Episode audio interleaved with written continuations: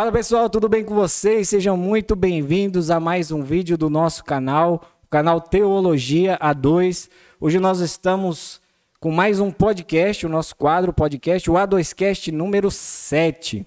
Número E 7. hoje nós estamos com mais um convidado especial, o nosso querido pastor Giancarlo, pastor da igreja do Avivamento Bíblico, da Igreja Evangélica Avivamento Bíblico aqui da É cidade de Jabuticabal. Glória a Deus. Daqui a pouco nós vamos apresentar melhor o nosso convidado, mas antes disso eu gostaria de pedir para você aquelas coisinhas tradicionais de youtuber, para você se inscrever no nosso canal, para você dar like no vídeo, para você comentar. Nós estamos também no Facebook e no Instagram, é só você procurar a gente lá, arroba Teologia2, você vai encontrar a gente lá. E aqui no YouTube a gente pede para você se inscrever, para você curtir, compartilhar, comentar, para poder gerar engajamento no vídeo. O nosso intuito aqui é que mais pessoas, né, para que o vídeo alcance mais pessoas, para que mais pessoas sejam alcançadas pela palavra de Deus, pelo poder do evangelho. Então, quando você curte, você comenta, você compartilha, você gera engajamento no vídeo e o próprio YouTube recomenda o vídeo para mais pessoas. Por isso que nós pedimos para você nos ajudar aí com seu like, seus comentários, para você se inscrever no nosso canal, ativa o sininho para receber as notificações aí quando a gente soltar algum vídeo novo. E o meu amigo, pastor e sócio Guilherme Borges vai falar do nosso patrocinador. Ah, o patrocinador, exatamente, pessoal. Bom, você que é da cidade de Jabuticabal, da, da micro e macro região aqui da, da nossa cidade, é, saiba que nosso escritório vai fazer sete anos que está atuando, né, de forma direta e indireta na economia aqui da nossa região. Então, se você está procurando é, um profissional da área contábil para fazer a escrituração da sua empresa, para abrir o seu negócio, para ter uma consultoria a respeito de um negócio, você não precisa procurar mais, porque o lugar certo você já encontrou, que é aqui na Alfa.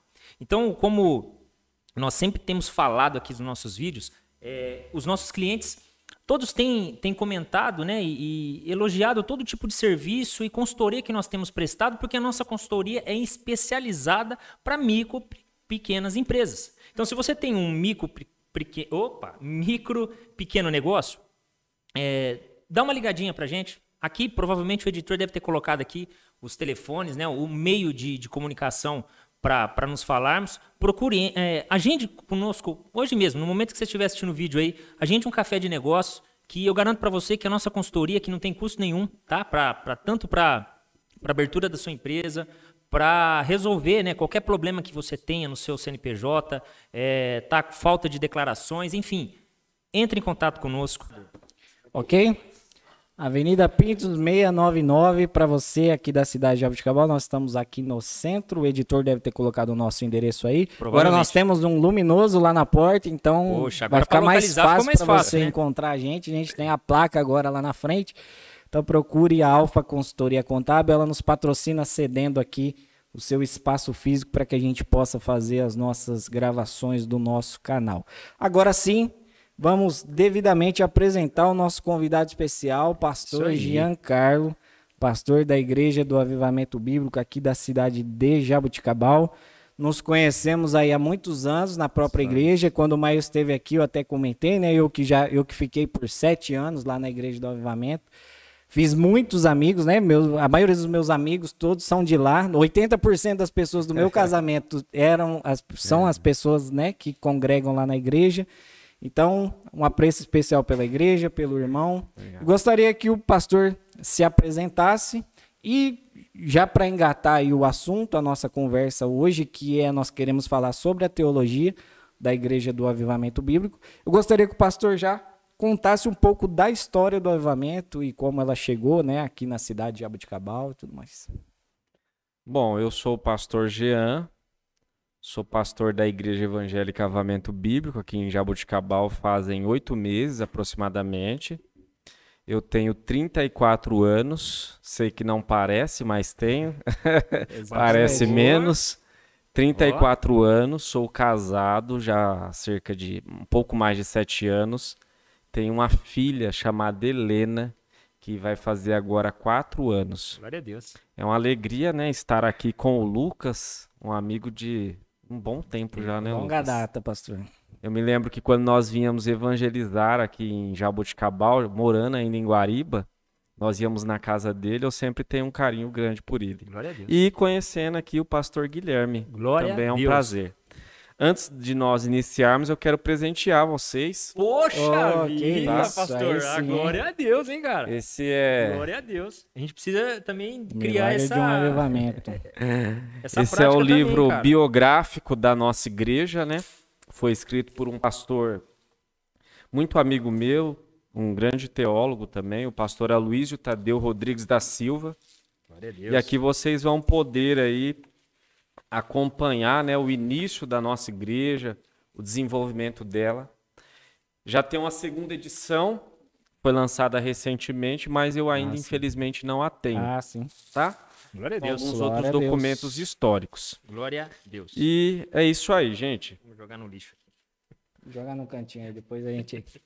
Maravilha. Glória a Deus. Sobre a nossa igreja, o avamento bíblico, ele é uma igreja que oficialmente surgiu em 1946. E é uma igreja que tem uma história muito bonita, porque é tipicamente brasileira. Se a gente pegar as demais denominações, principalmente no, no primeiro, na primeira parte, né, na primeira onda do pentecostalismo, muitas vieram de estrangeiros. O avamento bíblico não. Então, em 47, um jovem de 21 anos da Igreja Metodista do Brasil, que morava em Presidente Bernardes, ele se sente chamado por Deus ao ministério e resolve ir estudar teologia na Faculdade de Teologia Metodista, aquela metodista de São Paulo, no bairro de Rudig Ramos, São Bernardo do Campo.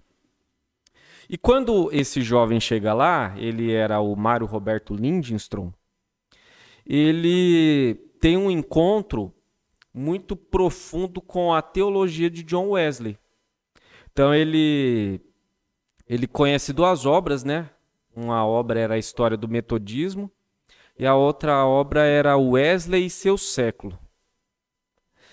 E nisso ele se sente comovido com a história, porque a história do movimento metodista é uma história muito bonita, né? De John Wesley, que Sim. Para mim, particularmente, é um dos teólogos que mais me inspiram, né? Eu tinha até um livro que eu ia trazer dele, mas eu acabei esquecendo, que fala sobre a teologia dele, que eu queria ler algumas partes. Mas é um teólogo que me inspira. Não só, às vezes, nem tanto em si pela questão sistematizada, mas muito pela a prática de vida dele, né? Né? Da... da teologia dele. Então, o Mário, quando jovem, ele teve esse encontro no- na, na Faculdade de Teologia Metodista com as obras de Wesley. E junto a isso somou-se o movimento pentecostal. E o Mário ele teve uma experiência pentecostal através de dois jovens da Igreja Metodista Livre, que eu até anotei o nome, que é o Taisuke Sakuma e o Kinzo Shida, tá? Não é, não é o Shira, não, é o Shida. o Kinzo Shida. Eles apresentaram para o, o Mário Roberto Lindstrom, o Mário, a teologia pentecostal. Foi quando ele foi batizado no Espírito Santo e profetizou a conversão do seu pai, o é, Lino Roberto Lindstrom. O pai dele, depois de um tempo, se converteu e ele foi, digamos, o nascedouro do avamento bíblico. Por quê? Porque quando o Mário ele tem essa experiência pentecostal, ele era seminarista em duas igrejas. Na metodista da- do bairro de Tucuruvi, na Grande São Paulo, e na metodista do bairro da Vila Mazei. E ele tinha muito é, é, fluxo né, entre essas duas igrejas, e ele começou a estimular os irmãos dessas duas igrejas a buscarem o batismo com o Espírito Santo, buscarem uma renovação espiritual para a vida da própria igreja. Foi quando ele foi convidado, né, pelo pastor de uma dessas igrejas, o pastor doutor Benedito de Paula Bittencourt, que era vivo até pouco tempo, foi uma pessoa bem influente dentro do metodismo, a nível aqui do, do estado de São Paulo. E ele foi pregar. Foi pregar na igreja da, da Vila Mazei. E começou a pregar, pregar. quando de repente o Espírito Santo inundou a igreja. Então o culto que começou às 20 horas e terminava às 21 foi até 11h20 da noite. Um, gente chorando, confessando pecado, rolando no chão. Aí foi aquele mover pentecostal. E nessa ocasião, é, formou-se um grupo dentro dessas duas igrejas, ou contendo pessoas dessas duas igrejas. E esse grupo foi apelidado de Grupo do Clamor. Então, é, esses irmãos, eles tiveram dentro da metodista essa experiência pentecostal, falar em línguas do batismo, criaram o grupo do clamor para evangelizar ali aos bairros de São Paulo, principalmente uma praça de um bairro chamado Jaçanã. Depois de um tempo, esse, esse grupo foi crescendo, obviamente, e somou-se a esse grupo dois jovens também seminaristas da Igreja Metodista, que era o Alídio Flora Agostinho e o Oswaldo Fuentes. Eles também eram vivos até pouco tempo, né? Isso. Eu lembro que eu fui num evento e um deles, eu não lembro qual deles estava no. O Alídio. O Alídio? É. O pastor Alídio, ele foi é, o último, né, se eu não me engano, a falecer, porque os demais depois eles acabaram perdendo contato é, com a nossa igreja. Ah, sim. Então somou-se a esse, esse movimento esses dois jovens, o Alídio Flora Agostinho e o Oswaldo Fuentes. E foram batizados também com o Espírito Santo.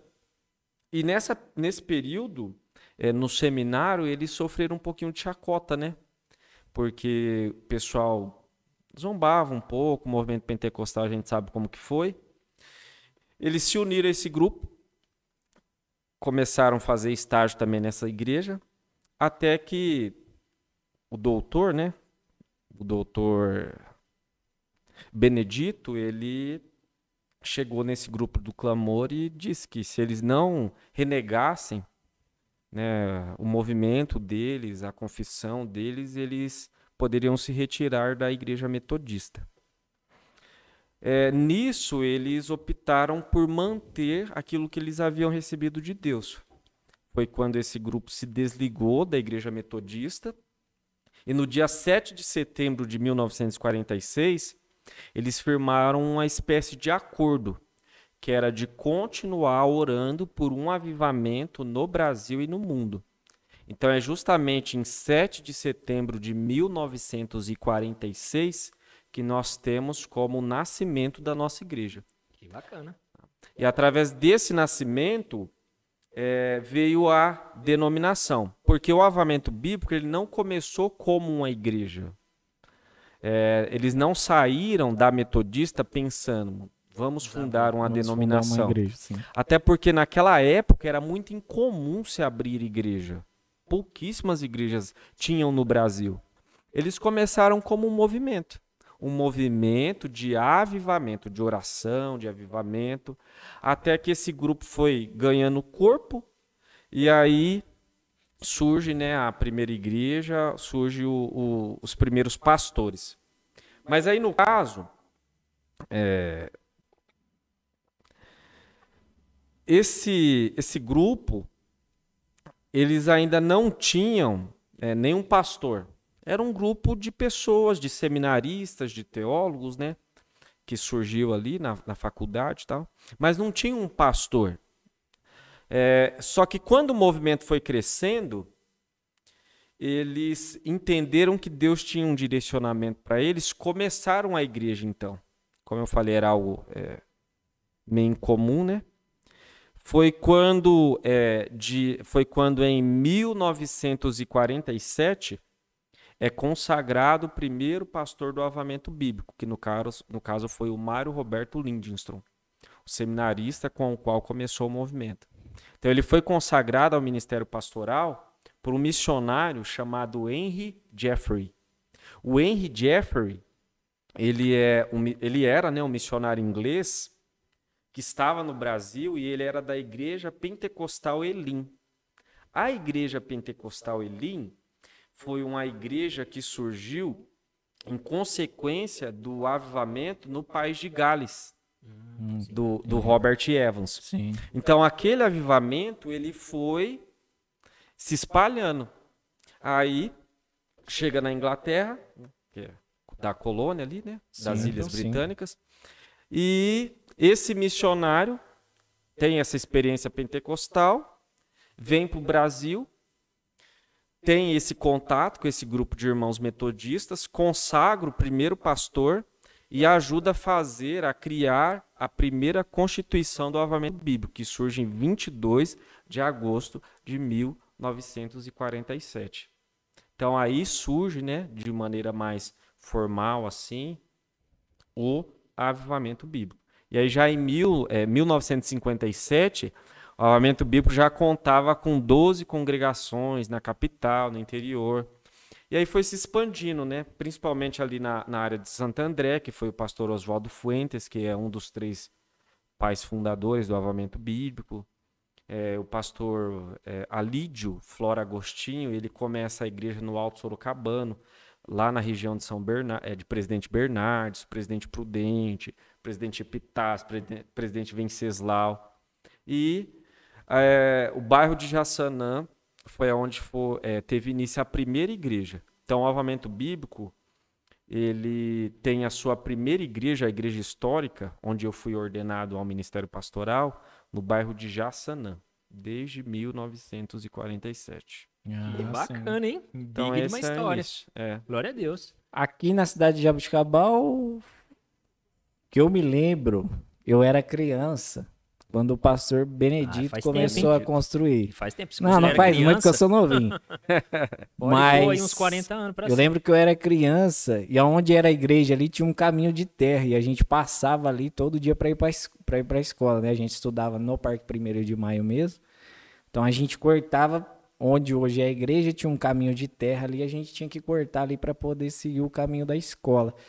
E eu lembro que foi mais ou menos nessa época como que começou a construção da igreja ali, que a gente teve que começar a contornar, né? O, o pastor construiu bem a igreja, bem onde a gente passava, a gente teve que começar a dar a volta. A igreja ali em Jabuticabal deve ter sido ali por volta de 90, o final dos anos 90, começo de 2000, né? É isso mesmo. A igreja de Jabuticabal, ela surge através do campo de Araraquara. Então, tanto o pastor José Edivaldo, quanto o pastor Valdir, quanto o pastor Benedito Grego, Greco, eles são ali do campo de Araraquara. Araraquara. Então, Matão, que era no caso o, pastor Valdir, né? Ele era de Matão. O pastor Zé Edivaldo, ele era de Araraquara, Araraquara. tanto que os familiares dele ainda são de lá, né? E aí de lá a igreja vem tomando corpo para cá. E daí vem o Benedito Greco e abre a igreja. E aí depois vem o Mariuzan. E aí depois vem o pastor José Edivaldo, que ficou cerca de 19 anos aqui, que é um- uma pessoa que eu amo bastante, respeito. E aí, em seguida, eu tive a honra de substituí-lo. Glória a É, Deus. glória a Deus. Glória a Deus, Cerca pastor. aí. Então essa é a história do avivamento bíblico. Pastor, então deu pra ver que a igreja Avivamento Bíblico é uma igreja que né, não começou ontem, já tem uma longa história aí, né, marcada na história, marcou a história do Brasil, né? é, do tempo aí do, do seu nascimento até hoje. E como a gente estava até falando aqui no início, deixa eu até buscar minha cola aqui, porque senão eu vou acabar esquecendo as perguntas. E hoje a gente tem pergunta boa aqui, pastor. Pergunta boa, pergunta boa. Polêmica que é para trazer o público. É. Mas brincadeiras à parte, é, hoje, né, é, a gente estava até falando, na verdade a gente estava falando isso antes de dar o problema lá. é, hoje, tirando o, o, o meu lado, é, a, a vocação que Deus me deu a respeito da liderança, é, eu vejo assim que, como cristão, né, como a- é, uma pessoa que, que ouviu o chamado do Senhor entende a importância e a necessidade das escrituras, né, do meditar nas escrituras, ela é, ela é bem categórica, bem clara a respeito do congregar. Sim. E Não só como, ah, como mandamento, mas como algo que traz recompensa para a vida do crente. Né? O congregar é algo muito importante. Então, assim, hoje, como eu já citei, eu tenho o encargo de estar liderando, de estar na igreja por, por conta da liderança. Sim. Mas, é, pastor, eu assim, como crente, eu, eu não consigo me ver fora da igreja. sabe, fora de um corpo vivo, né, de um corpo que, que tem o sangue correndo, né, o sangue da cabeça correndo nele. Eu não consigo me ver fora. E, e para mim, né, como pessoa, agora falando como cristão, eu acho que é muito importante, muito relevante, é, principalmente para quem está nos ouvindo, né, se está procurando uma igreja hoje, né, nós estamos infelizmente vivendo um tempo assim que a expressão é, os desigrejados é, é uma expressão que é, são tipos, né, grupos sociais que estão crescendo muito, infelizmente, por algum problema da igreja. Às vezes até, é, eu, antigamente eu até achava que isso era culpa da igreja. Mas hoje eu vejo que na verdade não é só culpa da igreja. É porque, como a igreja está defendendo, né, de uma forma talvez mais teológica, mais produtiva, as verdades escriturísticas, isso está indo de encontro com muitos pecados, muitos pecadores, né? que às vezes estão dentro da congregação e, por ouvir a verdade, preferem ir embora. Né? Como tem aquela própria passagem lá mesmo de João, que Jesus né, diz algo para os fariseus e os discípulos falam: Poxa, mas que mensagem dura! Quem pode suportar isso? E aí ele fala: Se vocês não estão gostando, vocês podem ir, porque o que eu estou pregando é a verdade, inclusive eu sou a verdade, enfim. É, com tudo isso, né, com toda essa minha fala, eu gostaria de saber da parte do senhor, teologicamente, qual a importância que a igreja Avivamento Bíblico dá para a Bíblia? Qual a relevância que a Bíblia tem né, nas suas exposições, é, é, na, no, seu, no seu tratar, no seu congregar? Né? Qual é a importância que a igreja dá para a Bíblia? Nós cremos que a Bíblia é a nossa regra de fé e conduta. Glória a Deus. Né? Então, o avamento bíblico é uma igreja extremamente teológica. Isso não quer dizer que todos os pastores estão, aí vai do grau de formação de cada um, mas o avamento bíblico uma igreja que surgiu em uma faculdade de teologia. Glória a Deus. Eu acho que o seminário do avamento bíblico é o, sem, o primeiro seminário pentecostal do Brasil.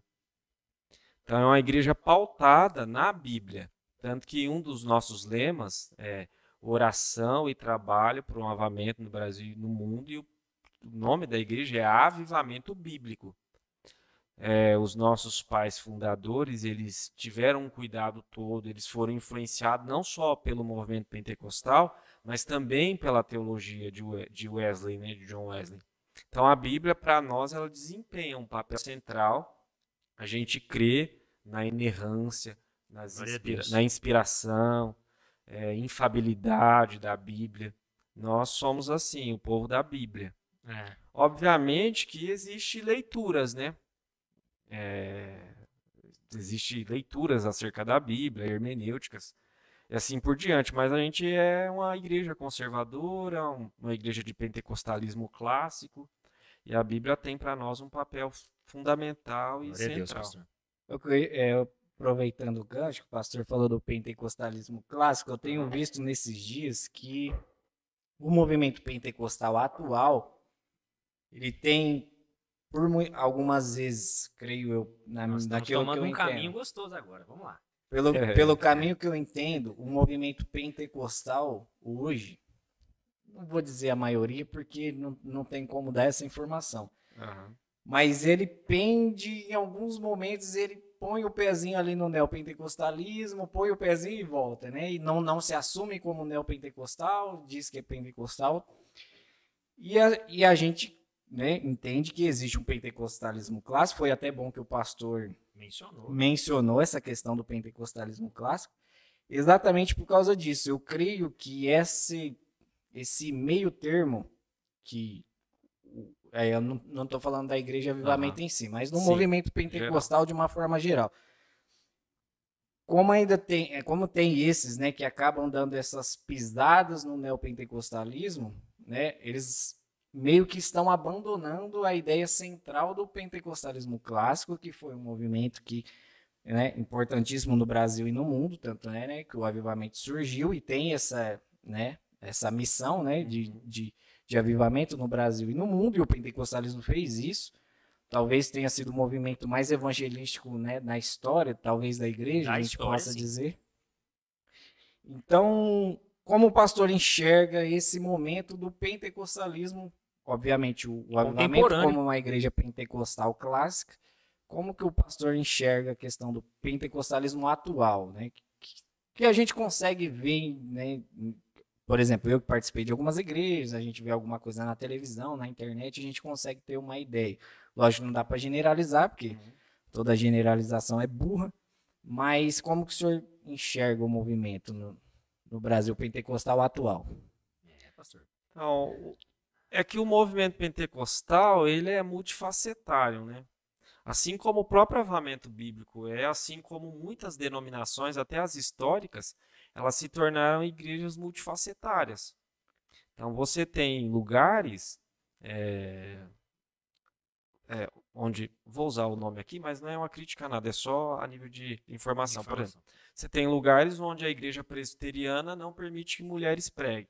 Você tem lugares que é, que é permitido. Por exemplo, é a oitava igreja, o pastor Jeremias está lá, de camisa florida, em cima do púlpito.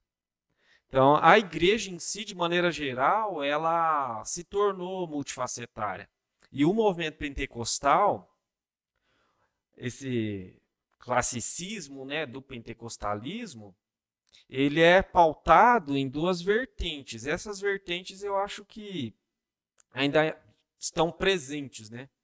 Que é a, a busca pelo batismo no Espírito Santo, essa ideia de santidade, dos dons espirituais, da continuidade dos dons. Então, se a gente pegar as igrejas mais históricas, como a Assembleia de Deus, eu vou até colocar o avamento bíblico, porque o avamento bíblico, como eu falei para vocês, é uma igreja que surge nessa primeira onda. Né? Tem um, um teólogo inglês erradicado no Brasil, chamado Paul Freston, que ele classificou o movimento pentecostal como três ondas, né? Então a primeira onda ela surge através do, do da Rua Azusa mesmo, do William Seymour, vai até 1950. E aí depois de 50, né, vem a segunda onda, que é uma onda mais voltada para sinais e exorcismos. A nossa igreja também foi influenciada por isso. O armamento bíblico era uma igreja de tendas.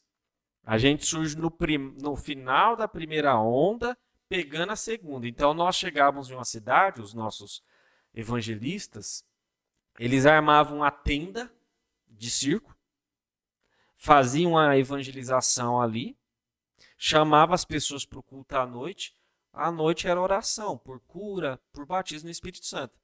E aí vem né, a terceira onda ali, já começo da década de 70, que é o o, o neopentecostalismo, há quem classifique esse movimento neopentecostal nem como pentecostal, como falso pentecostalismo, pós-pentecostalismo, mas vamos supor que é o neopentecostalismo. Né? E esse já tem uma prática voltada mais para a questão bem-estar, é, é, terreno, a prosperidade. prosperidade, a doença como algo diabólico, maligno, é. influenciado também pela Kenneth Reagan. É muita né? batalha espiritual. Né? Batalha né? espiritual, e aí surge.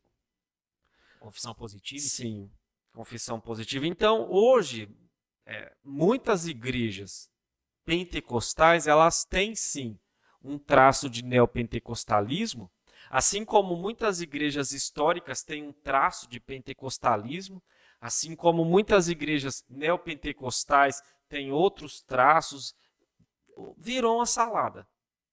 Então é muito é, relacionado ao líder que se tem. Porque se o pastor ele não conhece a identidade dele, ele vai ser influenciado, ser influenciado e ele entra na onda pragmática. O que está dando certo agora? Porque o movimento pentecostal ele é um movimento voltado para o quê? Para o que dá certo. Né?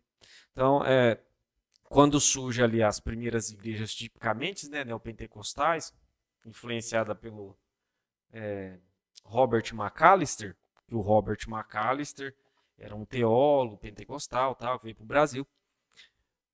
O que que ele fazia, o Robert? É da o família da, da, Catedral da Fé?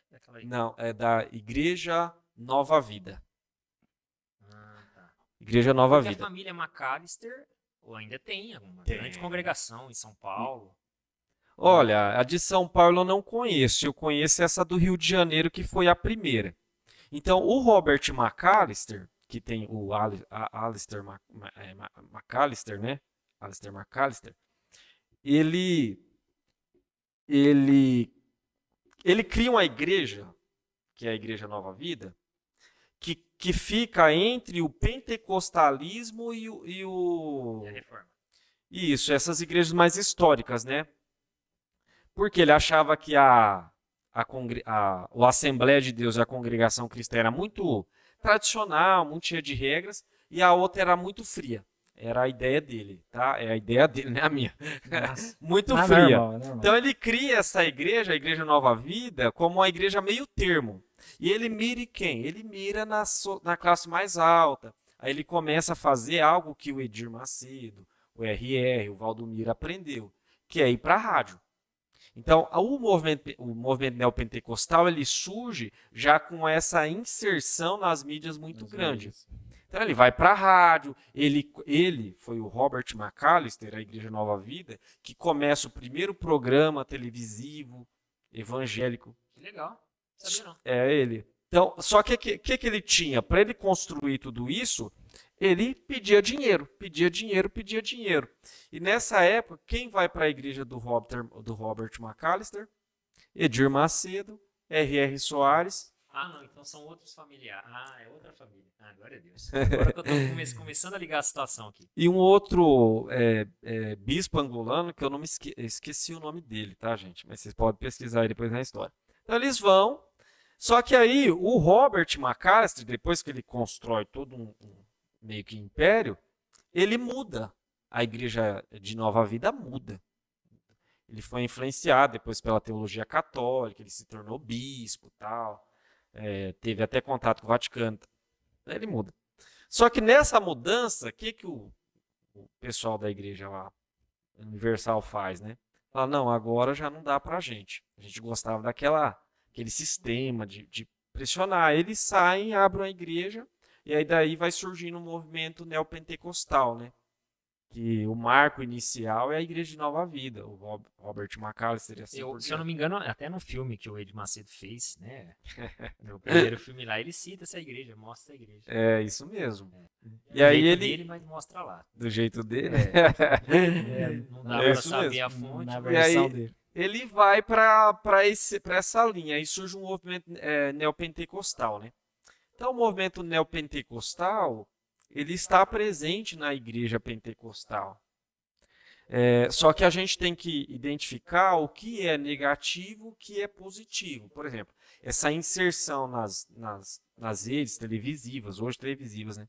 no rádio, surge com o movimento pentecostal. Assembleia de Deus não tinha isso. Tinha o Mensageiro da Paz, que era o jornal tal. Mas não se tinha essa visão. Então, ele foi um visionário. E o, esse pessoal dessas igrejas maiores foram influenciados por ele. Agora, o que, que é o lado ruim? A teologia.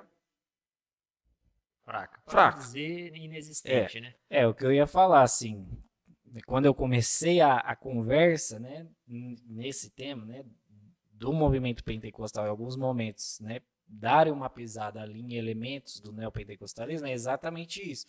Como a, como a gente citou aqui no começo, o avivamento bíblico, né, que carrega no nome uma responsabilidade com a Bíblia, a palavra de Deus, sendo pentecostal, e né, falando do movimento pentecostal em si, é, eu creio que o, o pentecostalismo clássico, eu creio que ele, ele deveria ser, vamos dizer, mais difundido, Sim. mais é, conhecido no próprio Isso meio mesmo. pentecostal, para que haja um, um retorno às escrituras para que não aconteça esse, porque assim, é, o, o pentecostalismo clássico, a gente vê que tem uma responsabilidade gigantesca em relação a tudo que a escritura ensina, né, estabelece, a Bíblia é a única regra de fé e prática, e aí a gente já vai ver no Não, não neopentecostalismo. nega nada, né? A- Não. As bases da fé. Não Sim. nega em nada. Não, eu falo assim, porque aí no pentecostalismo clássico, aí a suficiência das escrituras já começa a ficar um pouco já deixada de lado, que aí já é já eles já extrapolam a questão das revelações, né, da- das profecias, né? E aí já tira um pouco da suficiência das escrituras para dentro desses elementos, né, que o que o neopentecostalismo costuma trazer.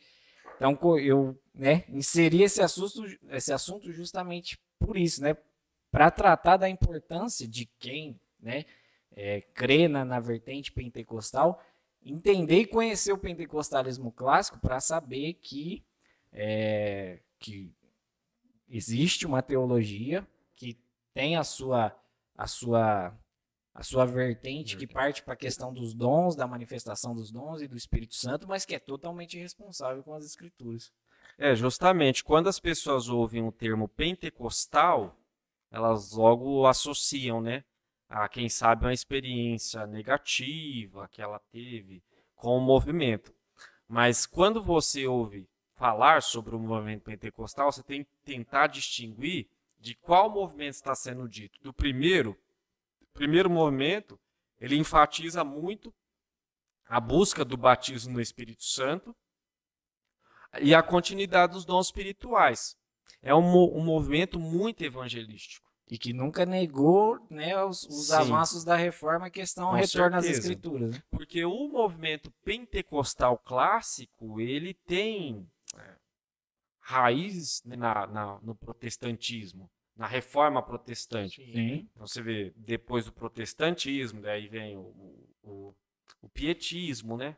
Que inclusive eu li o livro do do Jacob Spener, Sola Desidéria, lá no, no seminário, que é os desejos piedosos, Pia Desidéria, que é desejo piedoso. E aí vem esse movimento do puritanismo, do metodismo tal, né? É sempre então, sequencial, né? Isso. Então ele, ele influencia o movimento pentecostal. Ele, ele influencia tanto que o que acontece no movimento bíblico mesmo dessa pentecostalidade na, na igreja metodista não é algo isolado, aconteceu muito nos Estados Unidos. Sim. Então, as igrejas metodistas dos Estados Unidos, elas foram muito impactadas e influenciadas pelo movimento pentecostal. Né? E aí tem esse movimento clássico, ele é pautado na Bíblia. Então, é um movimento pautado na Bíblia, nos dons espirituais. Já o, neopent... o, o pentecostalismo, a segunda onda também não é ruim, que é quando surge a Deus de amor, que como eu falei, a Deus de amor é pautado em quê? Exorcismo e, e, e milagre. Né? Tanto que o, o Davi Miranda, né, que já faleceu, ele tinha, né, um, ele tem uma foto clássica que é ele em frente de um monte de cadeira, de, de muleta. Isso, Você vê que é uma igreja voltada né, para cura, para o exorcismo se você ligasse na, na rádio da igreja é, Deus de Amor, tinha lá, né, o demônio dando a entrevista, falando tal. A gente até brincava com isso lá no seminário. Mas é um movimento assim. Já o neopentecostalismo, ele não tem comprometimento nenhum com a Bíblia. Sim. O neopentecostalismo é, é um movimento empreendedor. Então, eles visam o lucro por meio da fé. Eu, eu, desculpa até cortar o senhor, uhum, mas eu, eu, gostaria assim, é, o senhor mesmo já, é, no, no, início da minha pergunta a respeito da Bíblia, a respeito da importância que a igreja dá para a Bíblia, Sim. o senhor foi bem categórico, né? Disse, olha, é, a nossa igreja pauta pela Bíblia. E claro que cabe também ao seu líder se capacitar para a questão da leitura. Mas agora falando, pastor Jean, uhum. cristão Jean. Sim. De acordo com a realidade, né? com a atualidade que nós temos hoje. Porque a gente está toda hora catalogando aqui o neopentecostalismo. Essa coca está me fazendo bem para Dedeu. A gente está é. catalogando aquela coisa toda. Não sei se pode nem fazer comercial. Se não cair o vídeo pode, lá depois, pode, glória não, a Deus. Não cai, não. se a Coca quiser mandar é pra propaganda gente... de graça. Patrocina a gente aí, Coca. quiser patrocinar a gente, glória a Deus. E a gente está catalogando todo momento Sim essas igrejas de 40, de 50 anos atrás. Mas, se eu estiver errado, se o senhor não concordar até com, nesse ponto, o senhor pode até, até, até me falar. Atualmente, nós estamos vendo uma vertente de uma teologia que alguns teólogos estão utilizando da expressão a teologia do, teologia do coach. Sim. É, né, que para mim, que para mim, como essas pessoas se autodenominam pentecostais, na sua grande maioria, ah, eu sou pentecostal. Ah, eu sou pentecostal. Quase sempre, aliás, quase nunca citam né, a sua soterologia, se a teologia, né, se a, a, a soterologia que eles fazem, armiana, se é calvinista, é, é, é, luterana, enfim. É, eu subentendo pelas suas falas que ele olha para Armínio, mas não prega o que Armínio prega, né? Mas olha para Armínio, porque em algum momento Armínio falou do, do livre-arbítrio, então vamos falar o que o Armínio está falando. E, e para mim, quando eu olho para essa teologia atual, não sei se é teologia, mas não sei, não sei como explicar isso. Mas é, o senhor acha que há uma diferença entre o pentecostal, o neopentecostalismo que nós estamos citando aqui, que não estamos dando nomes, mas estamos citando, né? Esse pentecostalismo de 40 anos atrás, com é, essa. Como que eu vou pôr essa expressão, cara? Com essa crescente que a gente está tendo de. De, de autoajuda. De, isso, é. desses ensinos, assim, é, antropólogos, né? Que, que mais. Antropológicos, melhor dizendo. Que mais visam né, ajudar o homem do que falar de Deus e a vontade para com o homem. O senhor acha que isso se encaixa no neopentecostalismo ou tem distância, não se mistura? É porque, assim, alguns que, né, eu até peguei um livro essa semana, né, que veio, que fala exatamente sobre essa questão da teologia do cult. Eles falam que é uma seria uma nova versão da teologia da prosperidade. A teologia da prosperidade dentro do neopentecostalismo que visa a questão, né, financeira, o dinheiro.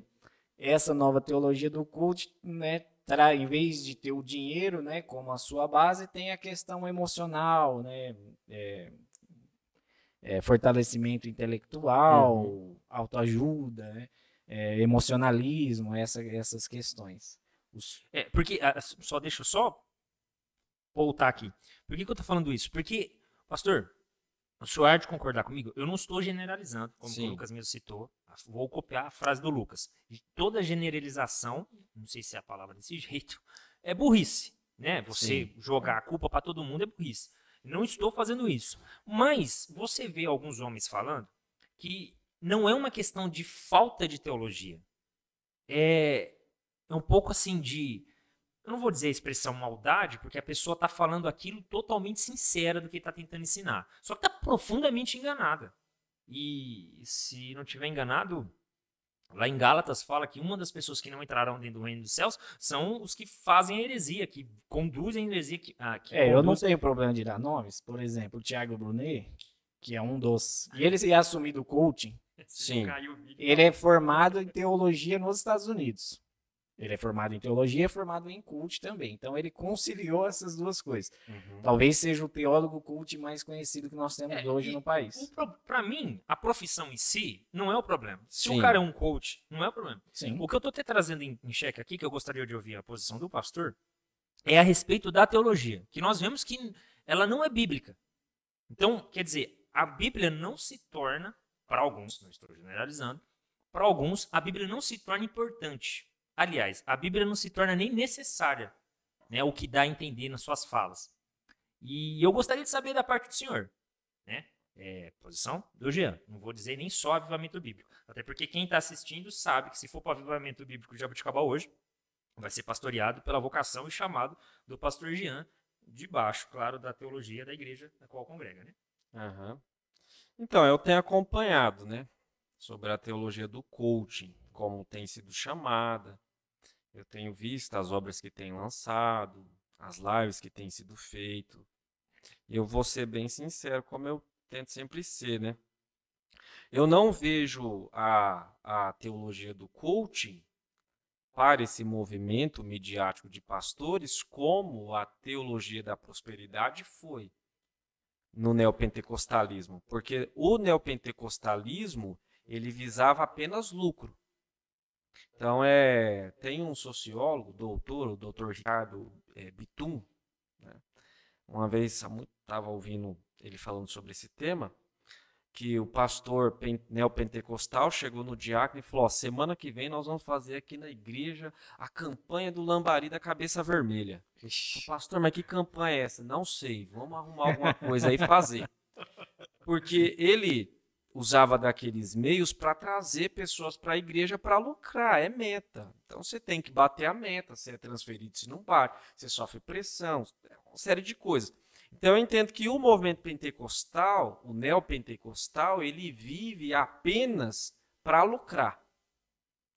Então a teologia pentecostal, a, a, a teologia da prosperidade, é pautada nesse movimento que não se preocupa com salvação preocupa apenas com lucro. Eu já tive experiências de pessoas que me procuraram, né, como pastor, falaram, pastor, eu não aguento mais a minha igreja. Por quê? Porque o pastor pediu para a gente levar um monte de vassoura, doar vassoura para a igreja. Ele ungiu essas vassouras, falou que quando nós levássemos para casa, varrêssemos a nossa casa, todo mal que tivesse ali iria embora. Detalhe, a gente levou a vassoura e agora a gente está tendo que comprar a vassoura por 100 reais. Então é tudo dinheiro. A busca do Espírito Santo é dinheiro. É, tudo se resume a isso. Então é uma, é uma assim, o movimento neopentecostal é um movimento que tem o dinheiro no centro. Já a teologia do, do coaching é uma pregação de bem-estar. Só que se você pegar e acompanhar todas as pregações, você vai perceber que, diferentemente, eles não fazem, né, em alguns momentos, do bem-estar o centro de tudo ali. Eles ainda têm uma pincelada em alguns aspectos meio que comuns. Só que o que, que o pessoal alega, né? Sobre o que eles não dizem. É. Eu fui, quando eu morava em Tietê, tem um pastor, muito amigo meu, que foi pastor auxiliar meu lá em Tietê, o pastor Dairson, que agora está morando em São Paulo. Um abraço para você. Ele ama o Thiago Brunet. Ele falou, pastor, Thiago Brunet vai lançar uma série lá em Americana meta, é, transformação, uma coisa assim, não é? Vamos, vamos. Fui em duas. As duas que eu fui foi muito boa. A terceira eu não consegui ir. Porém, eu já ouvi pregações do Tiago Brunet que ele não citou um versículo bíblico. Ele não, ele não leu a Bíblia. Ele não citou, ele era simplesmente puramente autoajuda. Então, isso é um risco. É, eles deixam de dizer algumas coisas, eles omitem algumas coisas, eles têm uma visibilidade muito grande. E eu vejo que às vezes é mais uma covardia mesmo. Quando eu olho para João Batista, o que, que João Batista tinha? João Batista era um, uma pessoa totalmente convicta do chamado dele. Ele só tinha uma unção e vivia no deserto. E as pessoas iam até ele para serem xingadas. Então, é, é, isso não dá ibope, né, no caso. Esse pessoal, eu acho que eles estão muito comprometidos em agradar, em ser influentes, e ser aquele meio termo, aquela igreja morna, aquele crente morno, que você tem medo de se posicionar e desagradar. É, nós vamos, não vamos julgar. Isso. Senão... Essa, o discurso do não julgueis, o discurso do lindo, né, do, do centro, é, do coração de Jesus. É. Isso aí é horrível. É. Mas, pastor, olha só. Uhum. Eu, eu, eu, fiz até um. Eu, eu, eu trouxe essa reflexão para a nossa pequena congregação lá no domingo. Retrasado. Nossa, domingo retrasado isso. É, se vocês, irmãos, falando para a igreja, estão numa congregação, estão numa igreja, que um, um pastor decidisse, é, falem grosseiramente mesmo, uhum né, arriar suas calças ali, fazer coisas erradas em cima das escrituras. Sabe, quisesse queimar as escrituras na sua frente, quisesse rasgar o papel, embolar ele e fumar uma, um cigarro. Se ele quisesse fazer esse tipo de coisas obscenas, qual seria a reação de vocês? Vocês sairiam da igreja? Vocês é, é, entrariam em um consenso e falassem: olha, esse homem não pode mais me liderar? Sim. Então, por que nós aceitamos e ainda reconhecemos como homens de Deus, homens que negam nas suas falas o que a Bíblia em si prega? Eu não estou falando de um errinho teológico, é. porque como o, o Sr. Bin disse aí, olha Gui, eu participei de, de, duas reuniões e glória a Deus. Essas foram boas. Louvado seja Deus. Mas, por exemplo, eu já vi frases, já que nós citamos esse nome aí, uhum. é, da boca do próprio cidadão, dizendo o seguinte: nas nossas mãos é, existe uma borracha. Então, aí ele usa uma expressão que eu poderia ter lembrado dela, hein? É, ele fala que Deus tem a caneta e ele escreve a sua história, mas você tem uma borracha que não, mas ele dá, até, não, ele, ele dá até um, é, ele dá até um, um, um, um ele, ele criou, cara, ele criou um, nossa, ele criou um princípio para isso, tem até um negócio dentro do livro dele. Entendi. Mas enfim, e, e aí temos uma borracha na mão. Aí a gente pensa, poxa, o que que isso gera para a congregação de ruim? Pastor, isso é um erro, assim, violento. Porque você está diminuindo, não é diminuindo um pouco, você está zerando a glória de Deus. Porque se Deus, poxa, se Deus não consegue fazer o que ele quer, ele não é Deus, ele é eu, ele é um, um semideus, ele é qualquer coisa menos Deus. Com certeza. E, e aí, assim, aí eu, eu já não consigo mais tolerar isso como um erro teológico, porque eu vejo que isso já afeta diretamente a minha fé, afeta diretamente os princípios mínimos das escrituras, básicos, né? É, e por isso que eu até fiz a, per a pergunta para o senhor em, em, relação, assim, é, o, o, que o senhor acha. Porque, uhum. obviamente, que nós como líderes, né, nós que lideramos de alguma forma, eu acho que nem o próprio Cristo fazia isso, né? Colocar um cabresto nas pessoas, falar, olha, vocês não podem fazer isso, vocês não podem se alimentar daquilo. Eu acho que é uma tremenda uma besteira isso. É, mas é aquela velha questão, né? Se nós aqui estamos querendo reconhecer algo verdadeiro, né? Se isso é verdadeiro ou não, é só. Né? Será que essa caneca é verdadeira? Vamos fazer o seguinte: vamos colocar algo que é verdadeiro do lado e nós vamos fazer a comparação. Então, é, não conheço o senhor. Uhum. O Lucas sempre falou muito bem da, da, da vida, né? Principalmente é, pastoral do senhor. Sempre falou muito bem, sem demagogia nenhuma.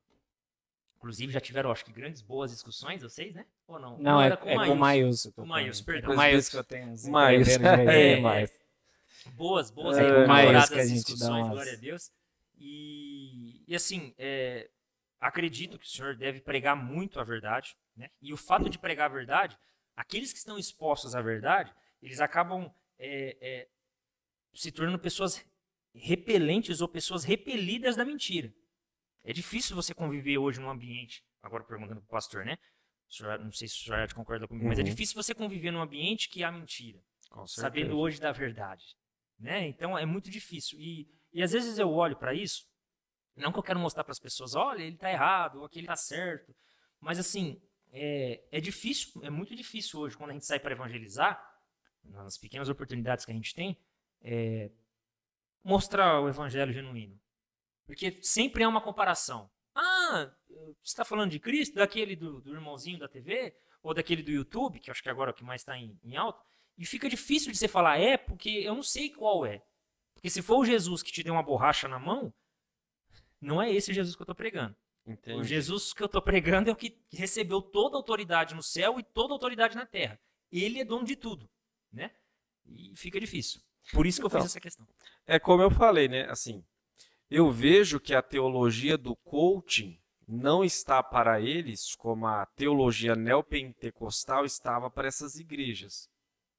Entendi. É, é uma questão é, até então mesmo é, é, é, contemporânea, vamos dizer sim, assim. Sim, até porque esse movimento do coaching, da teologia do coaching, né, é muito novo.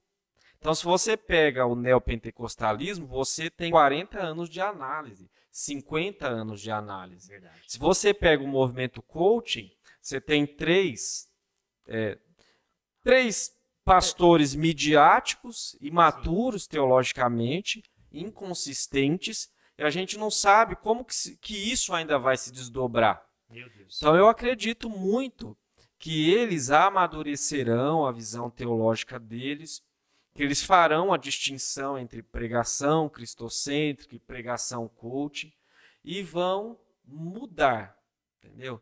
Então é isso que eu consigo identificar. E eu vejo isso como uma, algo bom e algo ruim. Como algo bom. A Universal. Quantas igrejas estão. Desculpa aqui, né?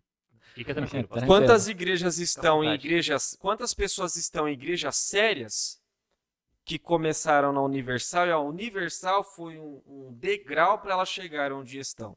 Exatamente. Então, Pastor, eu, eu, saí de uma igreja, da, eu saí da Igreja da Graça. Tá Sim. E eu, eu, conversando isso com o pastor Pedro aqui, né, com o reverendo Pedro, é, e eu falei para ele, a gente estava conversando sobre esses pontos e, e falei para ele, falei, pastor, eu sofri um, um, uma conversão genuína. Porque no dia que Cristo falou comigo dentro daquela congregação, quando eu olho para as pregações, inclusive a pregação daquele dia, né, coisas que talvez eu não consigo crer mais hoje, mas assim, a, a, voz de Cristo dentro de mim foi uma coisa tão real, foi uma coisa tão séria, que mudou tudo, tudo, tudo. Meu jeito de pensar, meu jeito de respirar. Então, assim, a gente fala tudo da situação, mas a gente não nega né? Que Cristo faz o que ele faz. Não, mas, o, mas por exemplo, vou reproduzir aqui o que o pastor Augusto Nicodemos ele fala. Uhum. Ele fala que a teologia do culto ela se assemelha com a teologia da prosperidade, Porque, geral, porque o que, que foi feito na teologia da prosperidade? Eles pegaram principalmente o dinheiro, a questão da, das curas, né, batalha espiritual, e aí eles tiram esses pontos da teologia, que são teológicas, só que eles elevam esses pontos e aí eles fazem uma releitura do restante da teologia com base nesses pontos.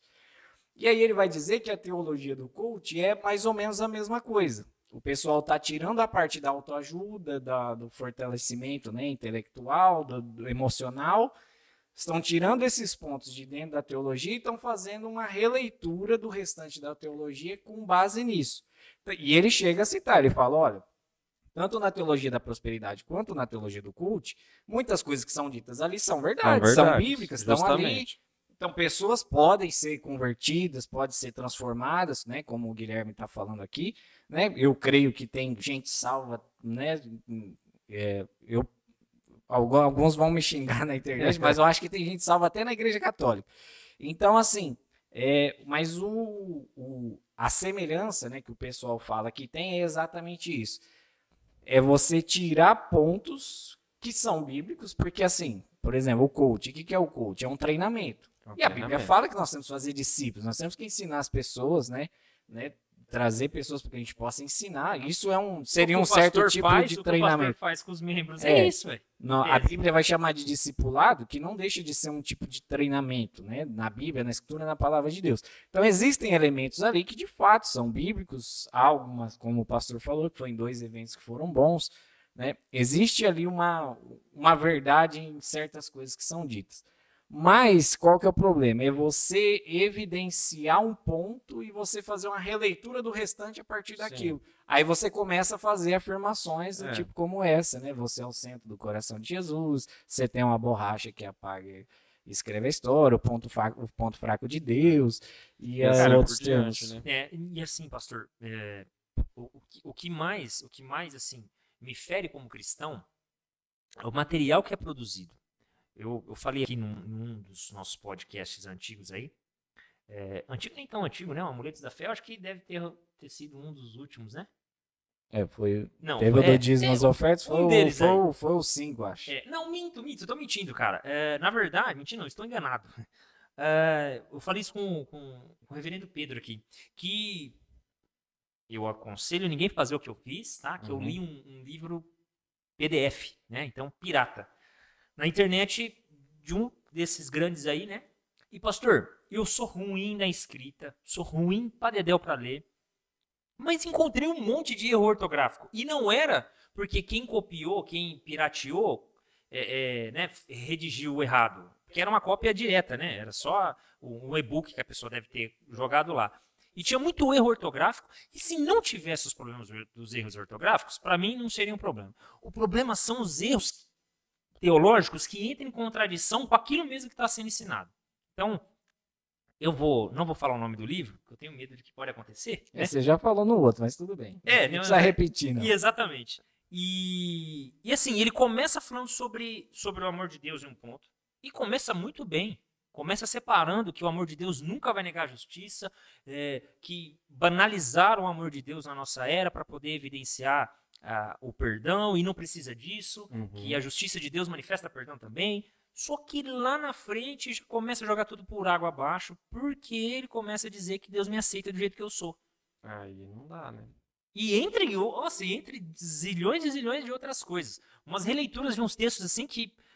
Assim, é quase que ele pega uma letra do texto, do, do versículo, para poder dizer, mas esse versículo diz alguma coisa, né? E então esse, e, e esse tipo de material que é criado, que eu, que eu percebo que é muito perigoso. É que perigoso, para, sim.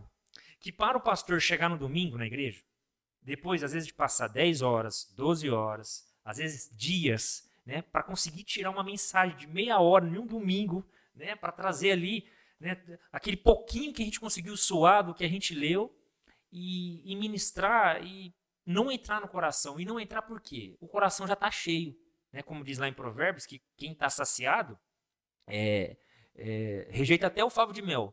Mas quem está com fome, até pedra né, ensopada, ele acaba comendo. Então o irmão chega na igreja extremamente cheio. Cheio do quê? De um monte de mentira, um monte de engano. Sim. Então, é como eu falei, isso beneficia de alguma maneira a igreja, no sentido de que dá visibilidade, quem sabe, é uma porta de entrada para uma outra pregação mais sólida, assim como prejudica. Prejudica para as pessoas que nunca vão passar daquele nível, né? Daquele nível inicial. Então tem que se tomar muito cuidado, realmente. É...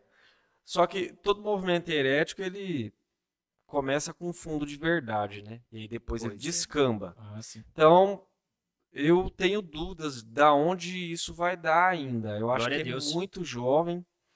É, como eu falei, esse pessoal aí, eu acredito que eles podem passar por um processo de transformação e ter uma mensagem um pouco mais consistente. E eles são filhos do nosso tempo. É, tem um, um, um sociólogo, não lembro o nome dele, que diz que o homem religioso ele nasceu para ser salvo. O homem emocional ele nasceu para ser agradado. Então, o homem religioso ele não existe mais. Nós estamos vivendo em uma sociedade de homens emotivos, emocionais. O que, que eles querem? Eles querem se sentir bem com a mensagem que eles ouvem. Então, quem faz sucesso no Brasil hoje? Os filósofos pop, de alta ajuda. Então, veja bem, isso deixa para a gente o quê? Uma ressalva, mas um aprendizado também. Porque, querendo ou não, a realidade de hoje é o homem emocional. Como que a gente vai lidar com ele?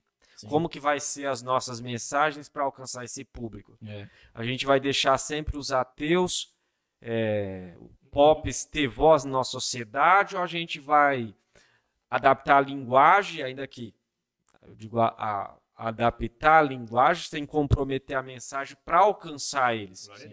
Então, essas questões que são reflexões é, hermenêuticas, exegéticas e até mesmo homiléticas que às vezes a igreja não para para pensar. Né? Então, esses dias eu, eu acompanho muito movimento de igreja. Né? Então, faz um tempo que eu estudo isso. Se você pegar o CTPI, esses dias eu estava vendo uma reflexão, CTPI mesmo, que a gente sempre é parte da pregação de um ponto de vista espiritualista. Mas a pregação em si, você prega a verdade, mas se for na cultura americana, é totalmente diferente. O estilo, a forma que a igreja está, do que a igreja está hoje. Então são coisas que às vezes a gente está muito preso também à nossa realidade e tal, e assim por diante. Então deixa lições, tem que ter muita preocupação sim. Eu, eu, o que eu vejo é isso, que esse pessoal, eles estão muito focados em agradar as pessoas, o público deles. Eles dificilmente falam sobre pecado, eles dificilmente falam sobre inferno, eles dificilmente falam sobre o processo da salvação. Você vê que é uma galera que é, tem um ministério instagramal. Instagramal. Então, é, qual que é? Esses dias eu estava até conversando com a minha esposa, né? Você pega os, os evangélicos midiáticos do Brasil, o que que eles fazem? Entra no Instagram deles eles vivem uma vida instagramal. Essa palavra eu estou criando agora. É, não, mas deu para entender bem. Instagramal. Então, é sempre aquela o, o prato bem feito, os lugares maravilhosos, as pessoas influentes né? do lado. Do lado. Então você percebe todos eles, eles têm né, um padrão. Então é algo muito típico dessa sociedade. Agora veja bem, isso aí também é complexo. Por quê? Porque eu entendo o quê? Será que eles fazem isso para atingir um público que seria inacessível de outra forma? Ou será que eles fazem isso meramente influenciados por uma tendência sociológica? Porque, querendo ou não, eles estão alcançando lugares que alguns outros jamais alcançariam. Você pega o Dave Leonardo, foi lá para Liverpool. Passou um tempo lá com aquele pessoal lá. Quem chegaria ali? É. Sim. Quem é. chegaria ali? Entendo. Então, tudo isso que eu falo são questões difíceis de se equacionar, que eu prefiro fazer uma análise mais é, coerente e não que o Nicodemos, né, que eu admiro, respeito, fez uma análise precipitada. O Iago Martins, é, o Guilherme, é Guilherme, Guilherme Nunes. Guilherme Nunes, todos eles falando sobre esse assunto, não que eles foram precipitados. Eu vejo isso como um alerta, inclusive o Iago Martins falou que mandou mensagem para o David Leonardo, que acho que mandou livro dele. Então eu vejo o livro do John Piper. do John Piper e tal, né? Então, essas questões aí, eu, eu acho que está muito no nascedor. Então, tem que ter cuidado e a gente tem que. A igreja é, tem que ser pensada o tempo todo. Igreja, mensagem, tudo isso aí, eu digo assim, na sua, não na sua essencialidade, né? A base já está lançada, não muda, mas na sua estruturação, na forma, então to, todas essas coisas é, assim. Nós é. mesmos corremos esse risco, né? Sim. Dentro da teologia que a gente faz, pode surgir alguma coisa ali que Sim. talvez nunca ninguém tenha. E aí você faz dar certo, que é o que o pastor estava falando no começo, né? Que é a questão do dar certo. Aí você acaba fazendo dar certo e aí você, ah, funcionou, então é Deus. E aí pega e, e e, e dar sequência né? naquilo. Né? É porque o resultado ele engana demais, né? É, e, e também outra coisa que a gente tem que ver é os frutos que vão resultar disso aí. Então, o que, que vai ser dessa geração de hoje daqui 10 anos? Exatamente. Entendeu? Como que vai se desenrolar isso? Porque se a gente pega essa questão do, da neopentecostalidade, gerou alguns frutos positivos, midiáticos, gerou. A igreja, ela teve, é, através do neopentecostalismo, a igreja ela expandiu a sua visão evangelística, eu digo por meios de comunicação. Mas denegriu a imagem da igreja. Exatamente. Denegriu. Hoje, todo pastor é taxado como ladrão, como aproveitador, como alguém que quer se aproveitar da sua condição de vulnerabilidade, às vezes emocional, espiritual.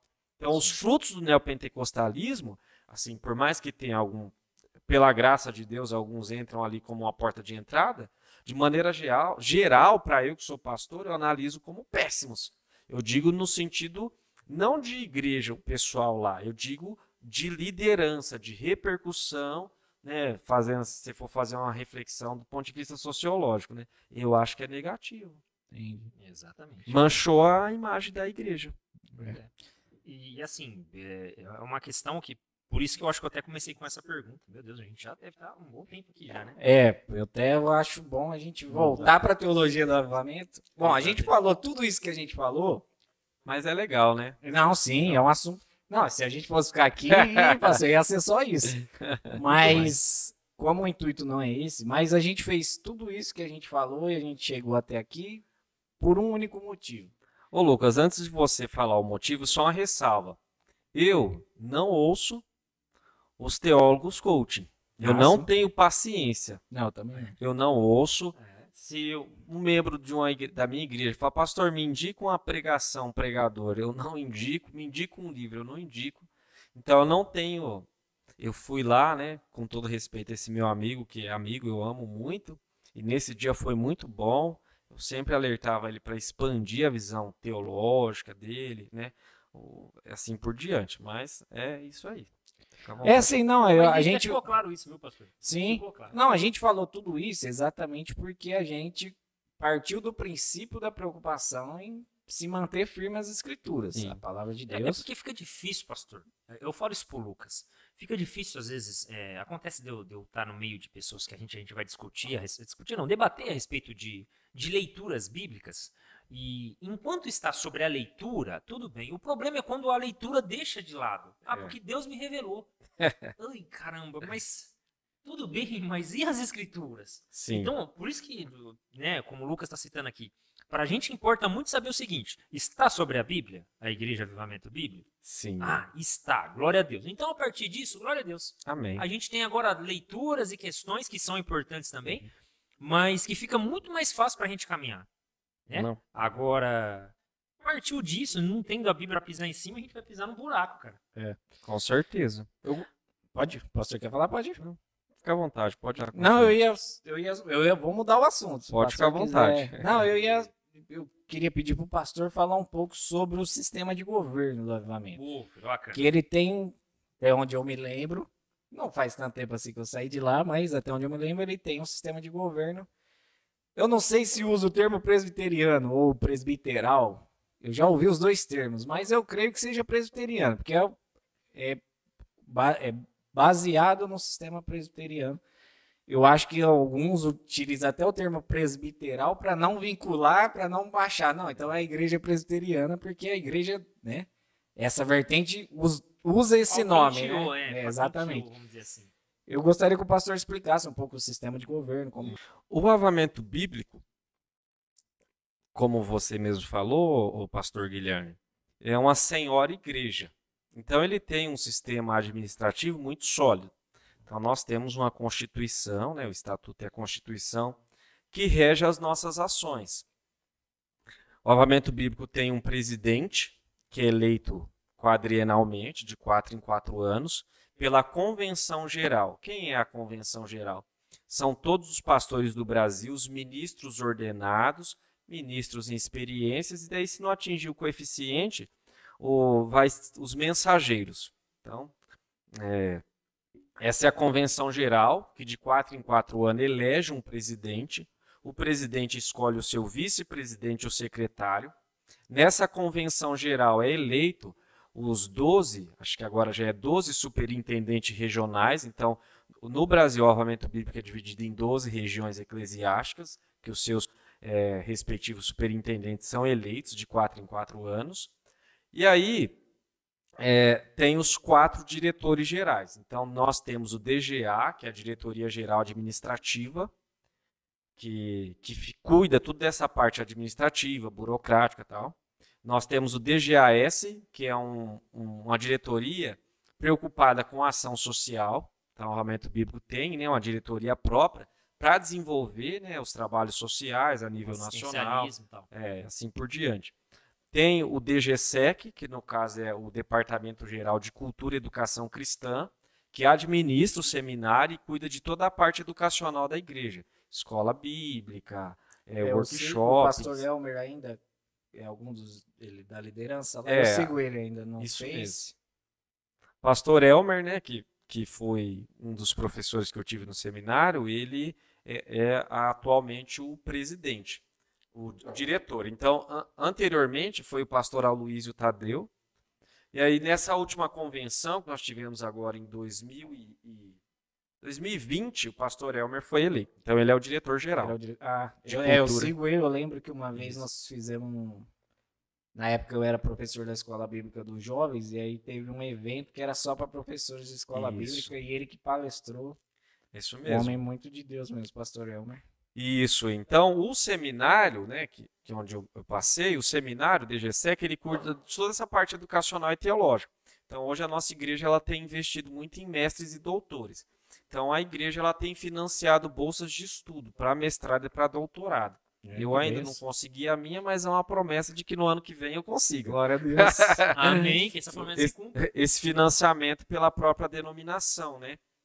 Então tem o DGSEC e tem o DGEM, que é a Diretoria Geral de Evangelismo e Missões, que é responsável tanto pelas missões nacionais quanto as transculturais. O movimento bíblico também tem algumas igrejas em algumas partes do mundo aí. Então, esse, esse, essa forma, todo esse conjunto é eleito na convenção geral de quatro em quatro anos pelos próprios pastores. Aí você vai descendo a nível de região e a região é formada por campos eclesiásticos. Então, o campo eclesiástico, que no caso Jabuticabal é um campo eclesiástico, é uma igreja meio que autônoma, né? É conduzida por um ministro, seja ele, às vezes é um preposto, que no caso é o presbítero, que, que não é consagrado, a, a ministro em experiência, o ministro em experiência ou o ministro ordenado, que no caso é eu, né? Que novamente depois eu vou explicar sobre a questão do pastoreio novamente bíblico. Então, o pastor ordenado. Tá nas o... perguntas aqui. Ah, tá. Ah, maravilha. Então, o pastor de campo, ele é o responsável por administrar a igreja. Só que aí tem o conselho de campo. Então, você tem um pastor, junto com seus conselheiros, que na teoria deveria conduzir a igreja. Isso não quer dizer que tudo que o pastor vai fazer ele precisa do aval do, do, conselho, do conselho. Mas é ideal que o pastor se aconselhe com os conselheiros antes de tomar decisões que impactam na vida da congregação. Né? Quem faz parte desse conselho de campo? Presbíteros, evangelistas, pastores e assessores, porque daí você tem um assessor de de jovens, igual o Maíus foi há muito tempo, assessor de missões, assessor de, é, de, de evangelismo, né? Assim por diante, aí vai. Então a ideia é essa, que o pastor, junto com os conselheiros, administre o campo. Aí o pastor tem o seu assessor de finanças, então a nossa igreja tem um assessor de finanças, tem um tesoureiro que cuidam da parte financeira da igreja, né? Então, por exemplo, ah, tem lá as entradas da igreja. Quem que fica com as entradas? O pastor, no caso eu, não. É o assessor de finanças, o tesoureiro da igreja, que faz toda a contabilidade, que paga as contas, que confere nota por nota no final do mês, que assina o relatório, que fecha o relatório, que dá ok, mostrando que, mostrando que as contas do pastor foi aprovada. Então, o assessor é mais é, do campo do campo, é mais da local. congregação. Então, por exemplo, hoje o nosso assessor é o Paulo GC, né? Nosso querido Paulinho. Então, tanto o presbítero Moisés, da IEB Tangueiras, quanto eu, presta contas para ele. Só que antes de prestar contas para ele, eu presto para o meu tesoureiro. Uhum. Então, digamos que o meu tesoureiro confere e eu e o tesoureiro presta conta para eles. Ele aprova, confere tudo em uma reunião administrativa que você tem mensalmente. E a partir dali ele faz a divisão. Então ali, né, faz Bacana. todas as distribuição. Do... Então é assim que se administra no avamento bíblico. Então, fora isso, tem a é, tem o manual, manual de ética e disciplina, tem a Constituição, que vai dar as diretrizes né, para você, mas você também tem autonomia, digamos assim. É mais nessa questão administrativa, burocrática, estrutural, organizacional mesmo. Mas na, nas outras é, há muita liberdade. Então é assim que se administra. Então, pensa assim, ah, é presbiteral? É. É episcopal? Também. É, também. Entendeu? É. é. Então é isso. Só não é congregacional, aí não é. Entendi. Bacana. É um modelo que meio que mistura os dois, né? É, meio que mistura. Partes, né, de cada lado. Cada um. Porque todo, todos esses modelos há pontos negativos e positivos, né? Como quando Exatamente. a gente estuda, vê todos. Então é assim que eu faço, no caso. Eu sou uma pessoa muito voltada para o conselho de campo. Mas não quer dizer que tudo que eu faço, eu faço com a aprovação do conselho, porque tem coisa que eu acho que não é necessário. Não, não tem, é. né? não tem necessidade. E a questão da formação pastoral? Então, assim, essa é importante. É.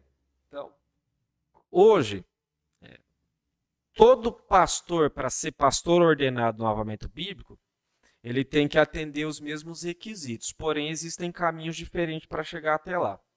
Então, o primeiro degrau, digamos assim, é o presbítero. Então, para você ser presbítero no avamento bíblico, você tem que ter uma certa maturidade cristã e você precisa passar por uma prova avaliativa. Aliás, você é primeiro separado, depois de dois anos de período probatório, se você, ao fim deles, mostrar aptidão para o ministério presbiteral, você passa por uma avaliação, avaliação teórica, que é a prova de presbítero. Sendo aprovado, você começa a exercer a função de presbítero só, no bíblico. Só para ficar à vontade.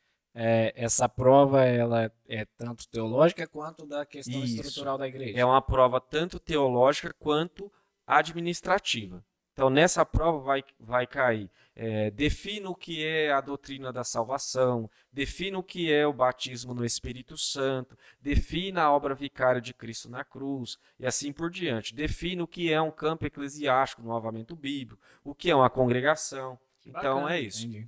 Aí, passando esse primeiro estágio do presbítero, caso você tenha de presbítero, você já pode dirigir uma igreja e assim por diante.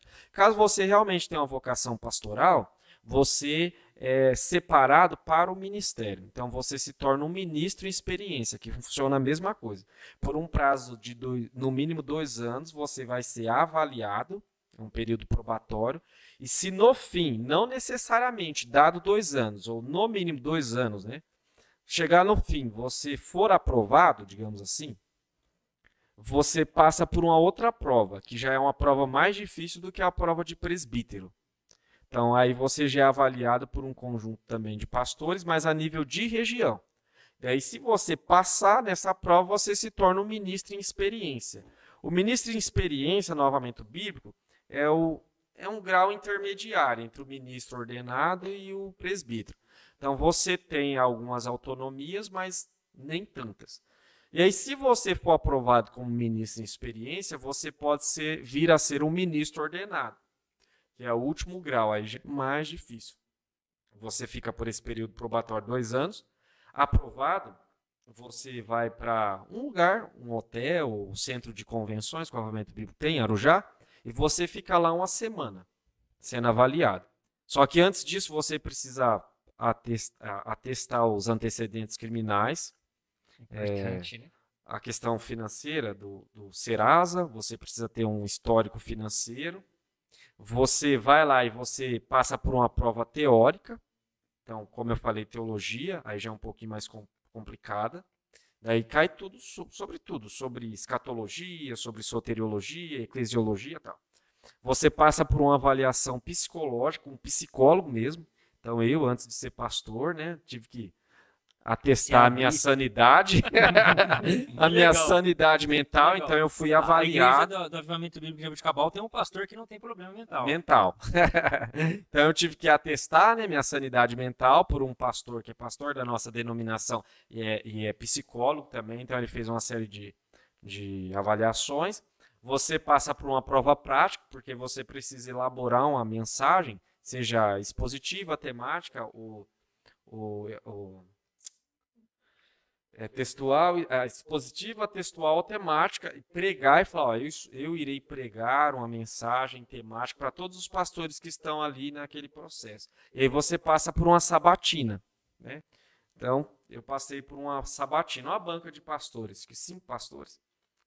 Para mim, eles perguntaram, Jean, sobre o calvinismo, porque quem passa pelo seminário às vezes tem estigma de ser calvinista, né? Ah, eu falei, não, eu não, não sou calvinista, tal, né? Por mais que eu tenha, assim, leio Calvino, leio os calvinistas, ouço tal, mas eu não me identifico com a teologia calvinista. Então, não sou calvinista, expliquei, né? Eles me questionam, vai perguntando. Daí, no final de tudo aquilo, você é aprovado ou reprovado. Então, no final dessa semana mesmo, uma semana inteira de avaliações de vários aspectos, se você for aprovado, você se torna um ministro ordenado, que no caso sou eu. Qual que é a diferença?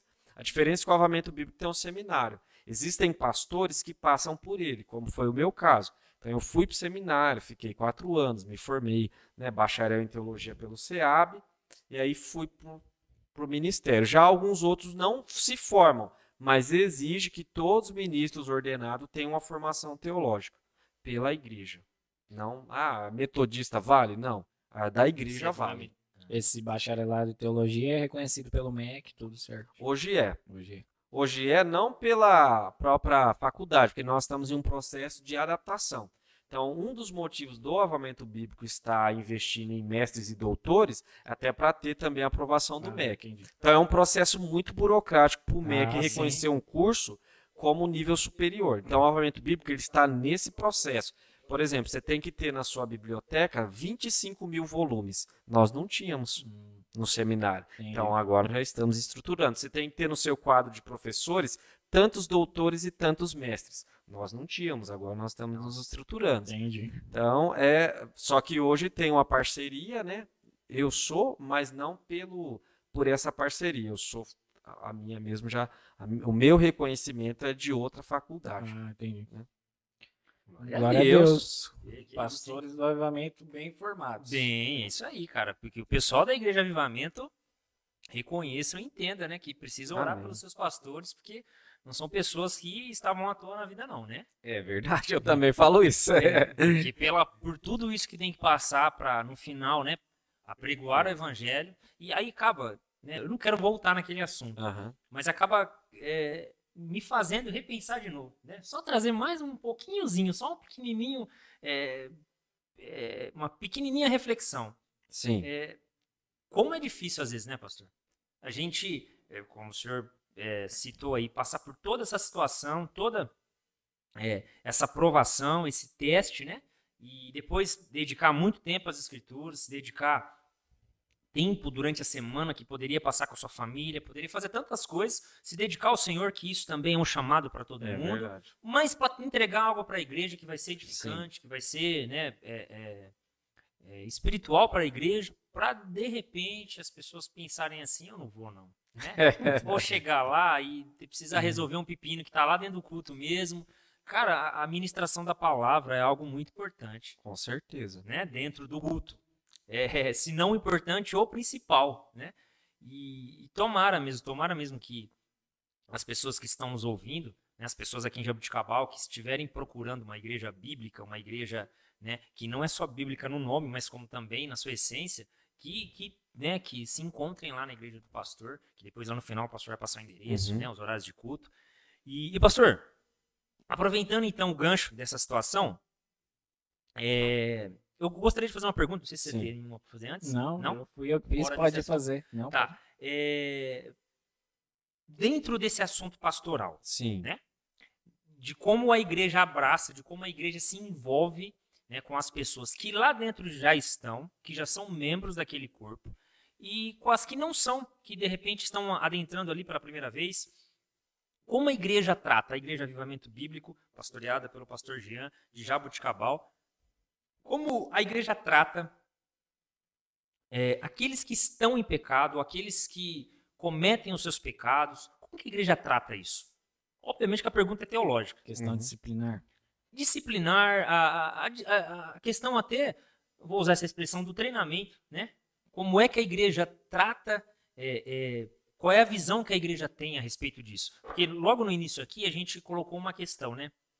Ah, a igreja não julga, né? A, respe- a respeito daqueles que a gente entende que é, é meia verdade, né? A igreja não deve julgar, que a igreja deve amar. Sim. E, e já que nós estamos falando disso, e, e a Bíblia ela é inerrante, e não só inerrante, como é o livro de prática e regra, né, de, de fé nossa, é, como a Igreja Avivamento Bíblico, então, trata né, esse irmão que está lá, talvez, é, numa situação que está sendo contraditória à vida cristã, né, está dentro daquelas, daquelas 23 pessoas que é citado, ou 23 pecados que é citado no Novo Testamento, adultério, fornicação, é, roubos, enfim, lascívia, todas aquelas coisas que é citada. Como a igreja trata isso? É, eu vou responder, só que antes deixa eu só fazer um adendo baseado naquilo que você disse sobre a pregação. É, como que eu interpreto essa questão? Quando eu quando eu comecei, digamos, ter essa quando eu comecei a escutar mais pregadores, uma das pessoas que me influenciou muito, hoje eu já não ouço tanto, que foi o reverendo Hernandes Dias Lopes, ele sempre falava sobre um livro do David Ebb, que é Pregação Poderosa para o Crescimento da Igreja. Hoje eu sei que a ferramenta mais poderosa para você crescer a sua igreja é a pregação. Meu Deus. Então, pregação é algo que às vezes as pessoas não valorizam, mas para mim é a ferramenta mais poderosa. Mais Porque eu- evangelizadora. Sim, sabe, é a- o mais importante na sua igreja é a pregação. Só que a igreja, ela não vive só de um bom pregador. Então isso tem que ficar claro. Você pode ser um pregador fenomenal. Se você pregar muito bem, mas não tiver os outros aspectos desse ministério, sua igreja não vai crescer, o seu ministério não vai se desenvolver. Porque o pastor é muito mais do que um pregador, É. mas ele precisa É. ser um pregador poderoso. Prega bem no púlpito, mas a questão Sim. relacional é, É complicada, fraca, é né? fraca, é. Então, é, um, um livro que eu li um tempo atrás, Liderança, Liderança Corajosa, do Bill Hybels, que infelizmente passou por tudo aquilo, mas ele fala sobre essa ideia da liderança corajosa, dos desafios, de outras características. Então, a pregação, para mim, é a ferramenta mais poderosa para se crescer a igreja. Porém, ela deve ser acompanhada de outras coisas. O avivamento bíblico ele tem um conselho de ética e disciplina.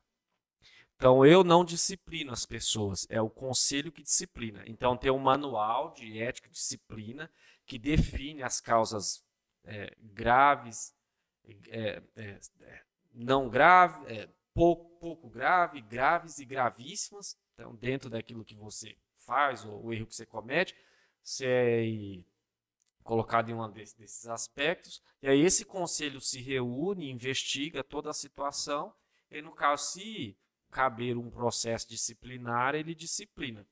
Eu entendo que a disciplina é algo bíblico. Inclusive, não lembro Glória o Deus. autor, que eu até esqueci, mas eu li esses dias um livreto, que é uma igreja saudável, baseado naquela das nove marcas, que fala justamente sobre a disciplina. A disciplina, ela tem que ser exercida dentro da igreja, porque a disciplina não é punir. Antigamente a gente achava que disciplina é punir a pessoa pelo erro. Não. A disciplina ela tem o intuito de restaurar e trazer a pessoa para a verdade porque ela está se perdendo.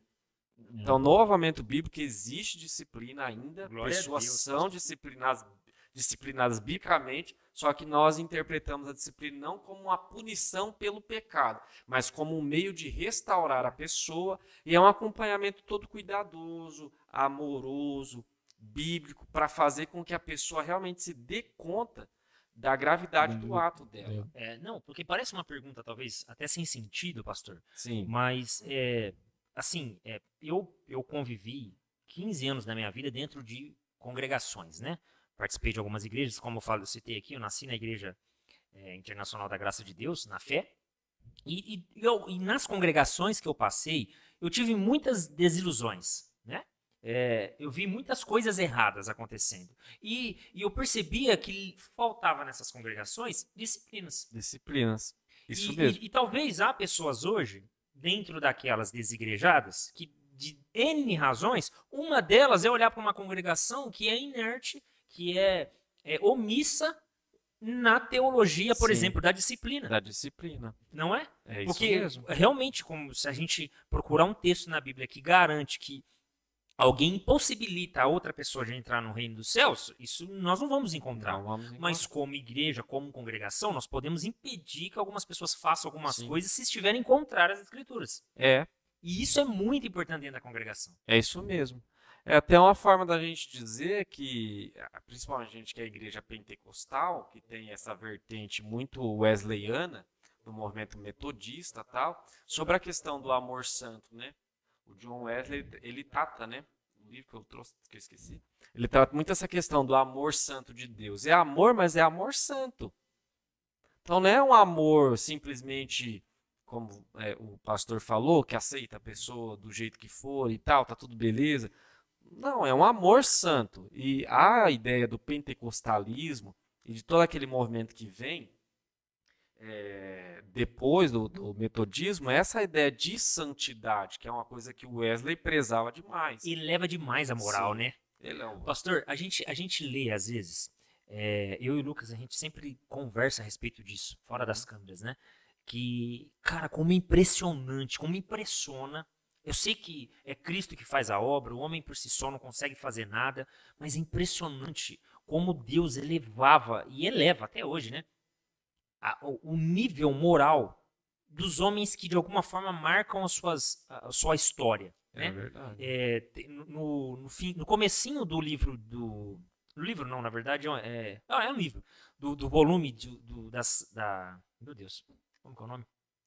Jaco Armínio. É, não, lembro agora como que é o nome do livro. É alguma coisa. É, Jaco Armínio, volume 1. Eu não me Uhum. lembro agora se são as crônicas ou enfim, enfim.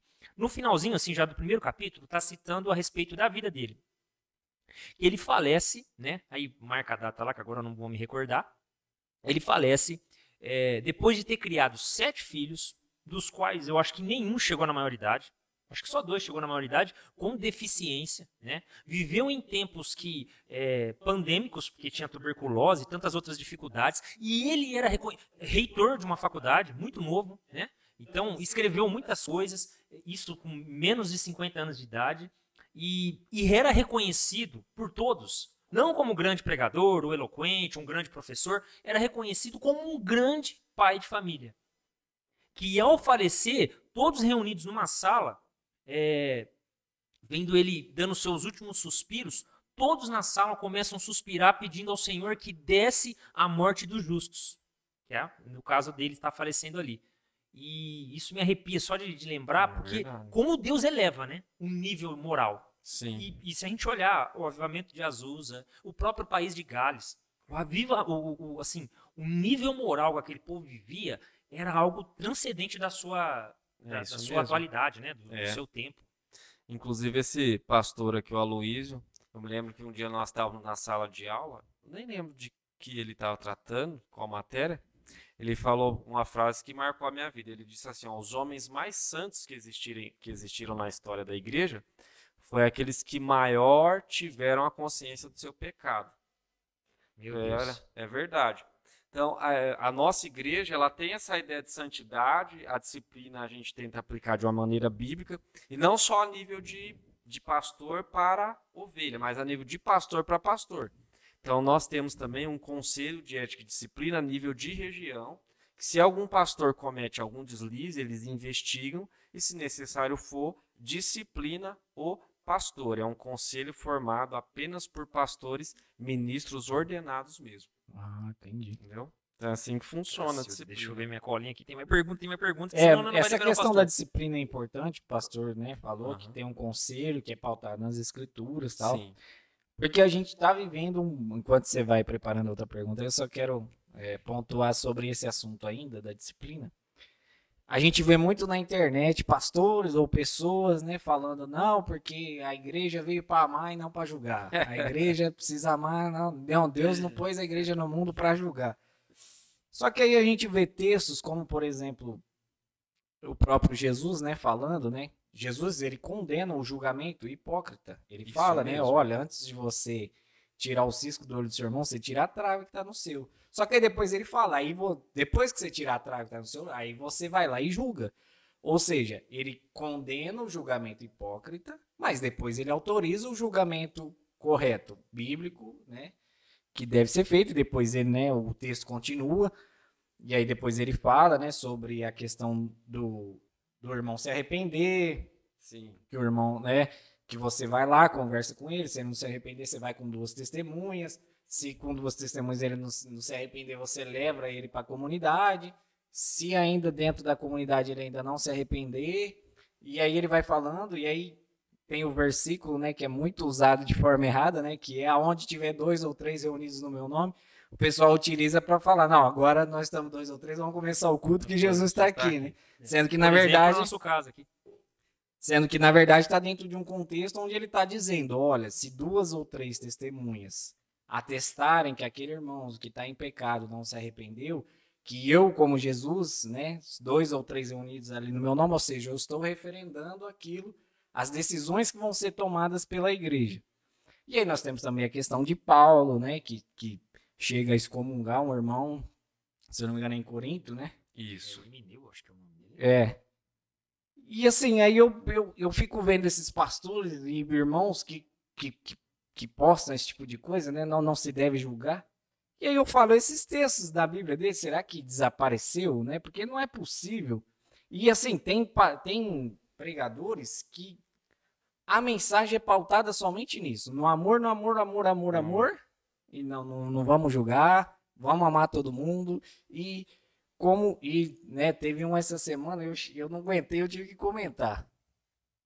E me marcou, hein? Que ele chega, que ele chega a, a fazer uma desassociação do amor e da justiça de Deus. De um texto totalmente Não, perdido. Ele né? diz que Deus é amor, mas que a justiça de Deus é só um trono. Então que o amor está sentado em cima do trono. Ou seja, Deus ele não é justiça. O trono de Deus é de justiça. Sendo que a teologia de dois mil anos da igreja vão afirmar que um dos atributos de Deus, assim como o amor, é que ele é justo.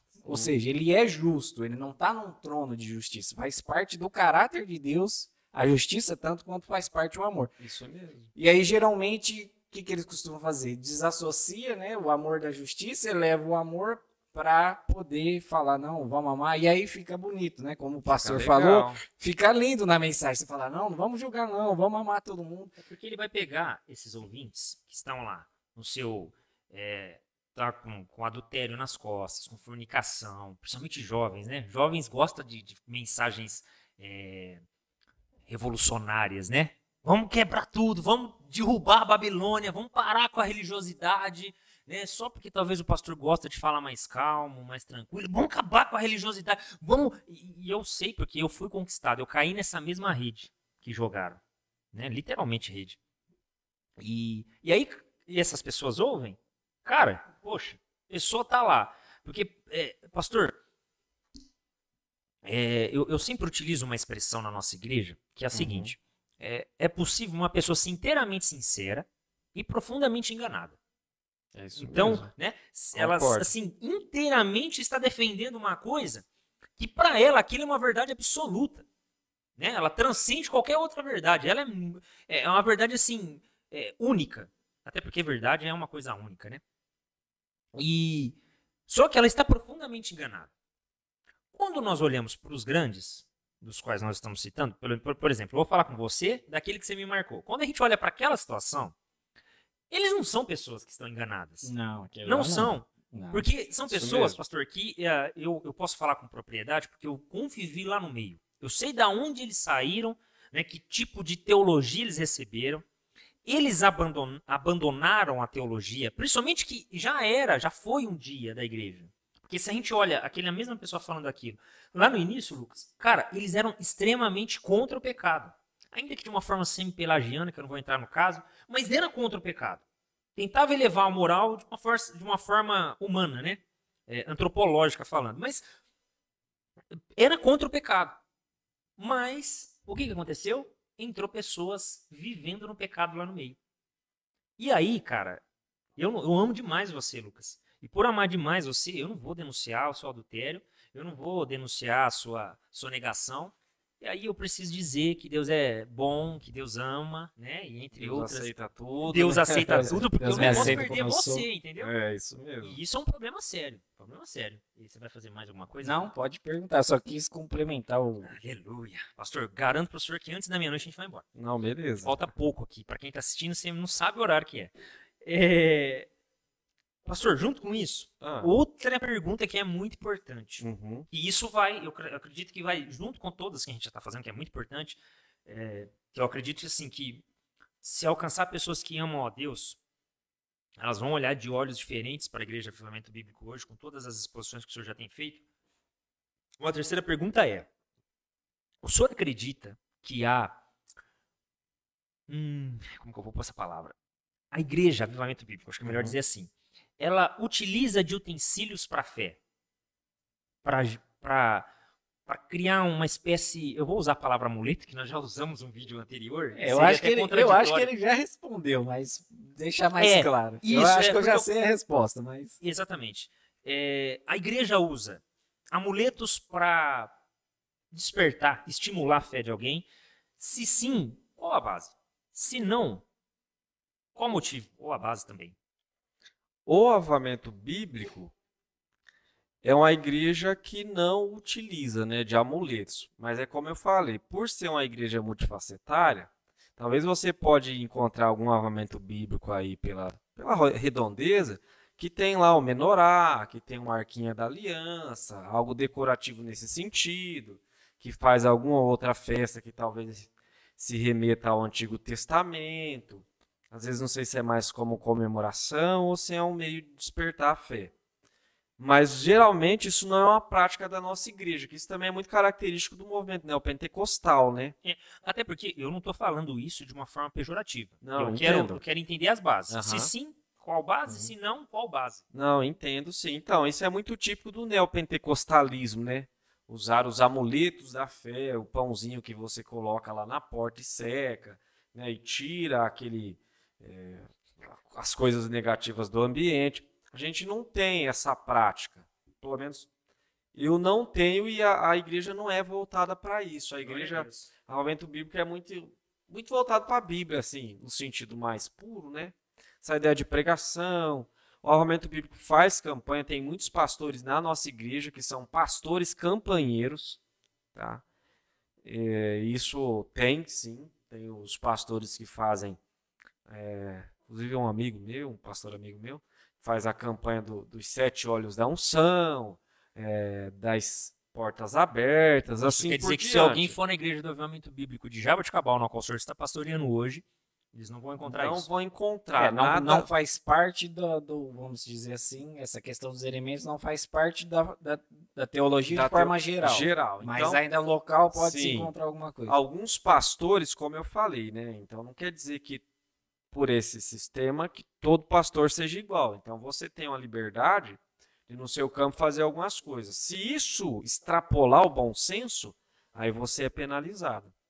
Mas se for algo, igual falei, algumas campanhas que se vê por aí, não há algum tipo de punição, nada.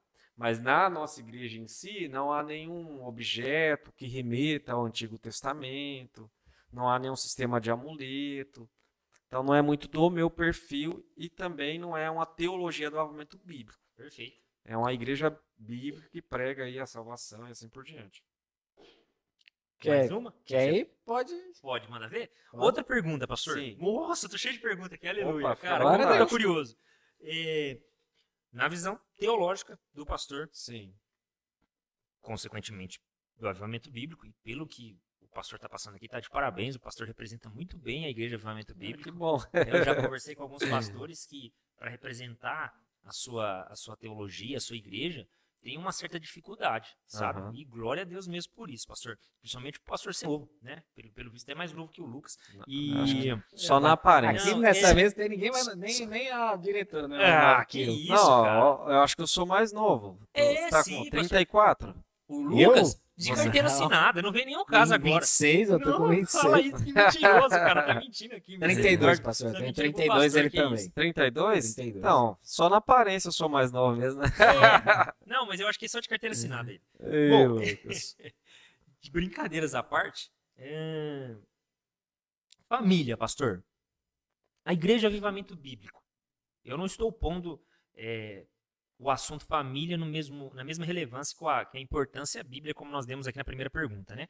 Mas a família, é, como a igreja avivamento bíblico representada pela pessoa do pastor, é, trata e cuida da família, dessa, desse, desse, desse princípio, né, dessa constituição feita por Deus. Como que o avivamento bíblico cuida, né? Qual é a visão para ser tratada, teológica, né, para ser tratada essa igreja, para ser tratada a família, enfim. Qual é a visão que a igreja tem? A Igreja Avamento Bíblico, assim como grande parte das, das igrejas né, no Brasil, hoje tem dado uma atenção especial para as famílias. Até porque as famílias estão sob ataque. Né? É, nós temos a escola para crianças, então você chega lá, o seu filho, ele é educado, e não é uma escola né, tipo, apenas, é um culto mesmo. Então ele vai para o culto também, ele aprende sobre a Bíblia, ele participa. É, agora, por causa da pandemia, cessou a escola bíblica dominical, mas é uma igreja que tem a escola bíblica dominical. Agora, não sei se vai ser dominical, mas tem a escola bíblica. É uma igreja que tem é, curso de casais, né? É, Era esse ponto que era um ponto importante. Isso. Então, tem agora, como nós tivemos uma nova eleição, um novo superintendente regional, então ele tem um projeto né, de, de colocar os cursos da família lá, né?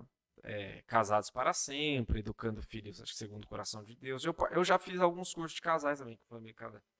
Então é, é- trabalha sempre essa ideia, né? Eu há uns dois meses atrás, três meses atrás, eu preguei uma série de mensagens voltada para a família. O título foi Famílias que Prevalecem. Eu falei sobre a influência do machismo, do feminismo. Eu falei sobre gestão financeira do lar, eu falei sobre espiritualidade dentro da família, porque isso é um assunto muito negligenciado. Glória a Deus. Né? Espiritualidade no lar.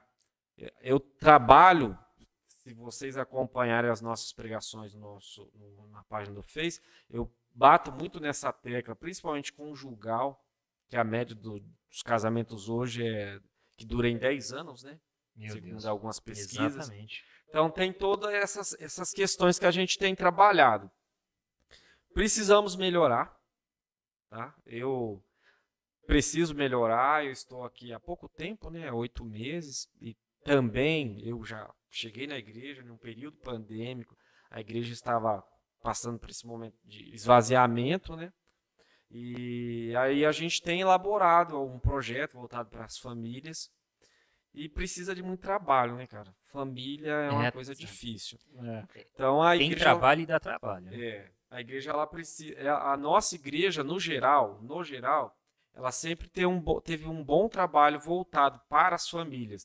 É, Restauração de casamento. Sim, nós temos os encontros de casais, nós temos os retiros para a família, que é muito legal também. A gente tem toda uma rede de apoio para a família. E você que é pastor, né, você sabe disso. O pastor ele está o tempo todo cuidando das famílias da igreja. Sim. O que de, de adolescente, jovem, marido, casal, mulher que a gente aconselha é praticamente toda semana. É, é, e assim, a, a igreja em si é formada por várias famílias, né? É. Então. A, a ideia da igreja é ser família, né? E a igreja precisa de um sistema de aconselhamento sólido, né?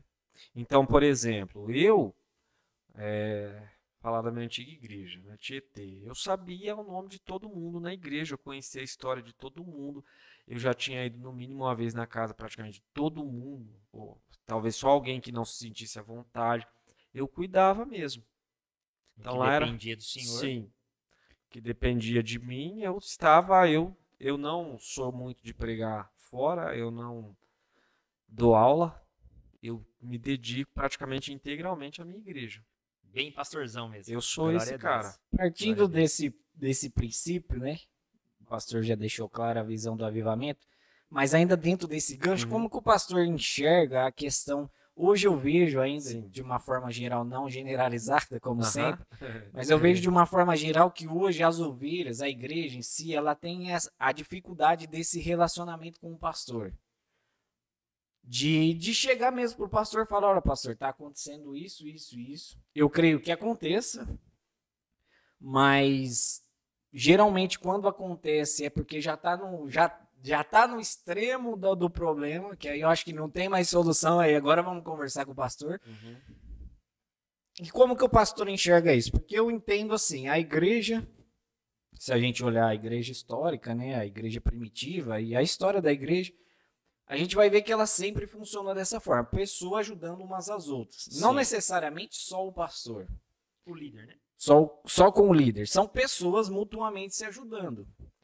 E eu vejo, de forma geral hoje, essa é a minha visão, e o pastor depois. Eu vejo assim que hum. esse relacionamento, não só pastor ovelha e irmão com irmão, ele ficou meio distante. E não é nem por causa da pandemia. Não, é, não, já era antes. Não sei, não sei qual é o fenômeno, não vou dar, dar explicação histórica ou teológica aqui sobre isso. Mas eu tenho essa impressão que esse relacionamento entre irmãos e o relacionamento pastor-ovelha de confiança mesmo, de, de eu estar tá com um problema com a minha esposa, eu chegar, não, vamos sentar com o pastor, vamos conversar com ele para resolver esse problema tal. Porque geralmente o problema chega o pastor quando ah, o casal já chega e fala, estamos separados. É, aí vai informação, né? É, vem mais para informar do que propriamente para aconselhar. E eu gostaria que o pastor né, como o pastor enxerga tudo isso, qual que é.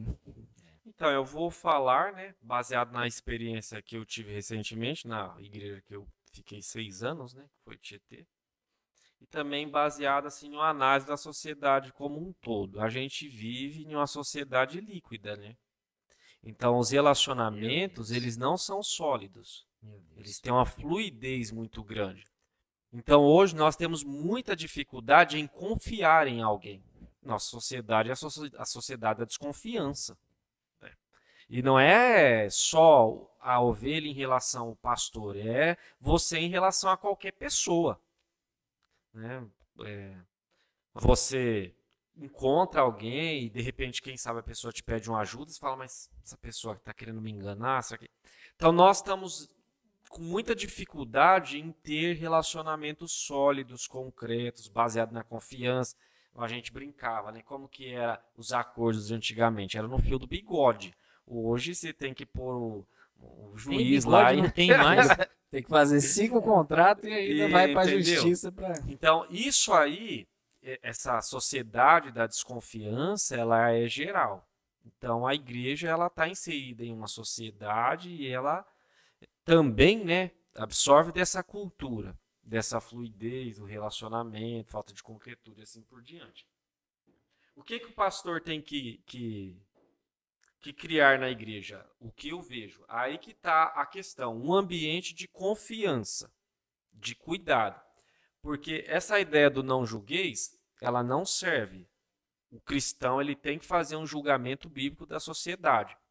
Mas dentro da comunidade em si, o que, que acontecia muito no movimento pentecostal? O pessoal saía caçando pecado. Como que eram as igrejas pentecostais de antigamente? Se a irmã chegasse com a ponta do cabelo cortada, a outra ia lá, olha lá, pastor, ó, cortou a ponta do cabelo. Disciplina Faz, nela. Disciplina nela. Então, criou-se esse ambiente que a gente. É, é, que Jesus fala? Que você é, engole um, um, mosquito, como é que é? E com o camelo, esqueci. Pergunta, pastor, então a gente começou a se prender nesses detalhezinhos e foi gerando um ambiente também dentro da igreja de muita severidade. De muita severidade. e assim por diante. E isso foi levando muitas pessoas até mesmo não confiarem mais no pastor. Tem muita gente que tinha medo de procurar o seu pastor, porque eu falo baseado na experiência do avamento bíblico. Tinha pastor no avamento bíblico que era xerifão. Caçador de pecador É, mesmo. Ecoaram um mosquito e engoliram um camelo. Isso, ecoaram Mateus mosquito, 23, 24. engo- engoliram um camelo. Tem pastor que era xerifão, que ele tava ali com a vara da, da disciplina mesmo na mão para bater nas ovelhas. Isso também atrapalhou o movimento penteco- pentecostal em si. Então hoje, a gente vive essa sociedade da desconfiança. O movimento pentecostal foi um movimento muito farisaico em muitos aspectos, em muitos momentos, não generalizando, como você bem fala, mas em alguns, alguns momentos. Então, hoje, como pastor, a gente precisa ter um ambiente de cuidado, de acolhida, entender que nós estamos em um processo de aperfeiçoamento. Então, lá em Tietê, eu sempre tentava me mostrar muito aberto e muito discreto e reservado. Então, alguém me procurava, eu não pregava aquilo no púlpito. Eu não expunha a vida da pessoa. Sim. Essa É. questão da disciplina, Que é uma coisa tão, às vezes, tão, tão, tão Básica, né? fácil de, É, de tão se- básica de fazer. né? E nas igrejas pentecostais, o meio que eu tenho vivência, tinha muito disso. Né? Não sei se o Lucas acompanhou, mas eu acompanhei. Tem, bastante. Sim, não necessariamente que o meu pastor fez isso, meu pastor nunca fez, mas histórias, testemunhos, como eu conheço também muitos outros pastores e assim por diante. Então eu acho que a, a igreja, a, a dificuldade da igreja hoje é construir uma relação sólida, duradoura, que seja é, confiável. Então nós precisamos construir com a nossa igreja essa relação de confiança, de cuidado, porque o que, que você pensa num pastor? Quando você fala pastor, qual que é a figura que vem na sua imagem? Aquele cara que cuida.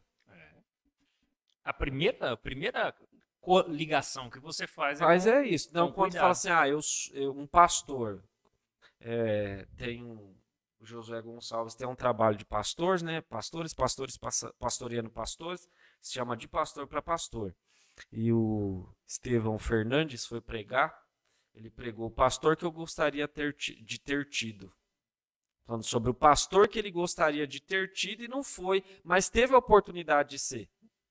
Então, é, às vezes, eu, eu, eu sempre falo isso, porque eu fui muito cedo para o seminário. Eu fiquei cinco anos na minha congregação e fui para o seminário. Então, eu me tornei pastor muito cedo. E, às vezes, eu já fiz essa reflexão. O pastor que eu gostaria de ter tido e não tive, agora eu preciso ser.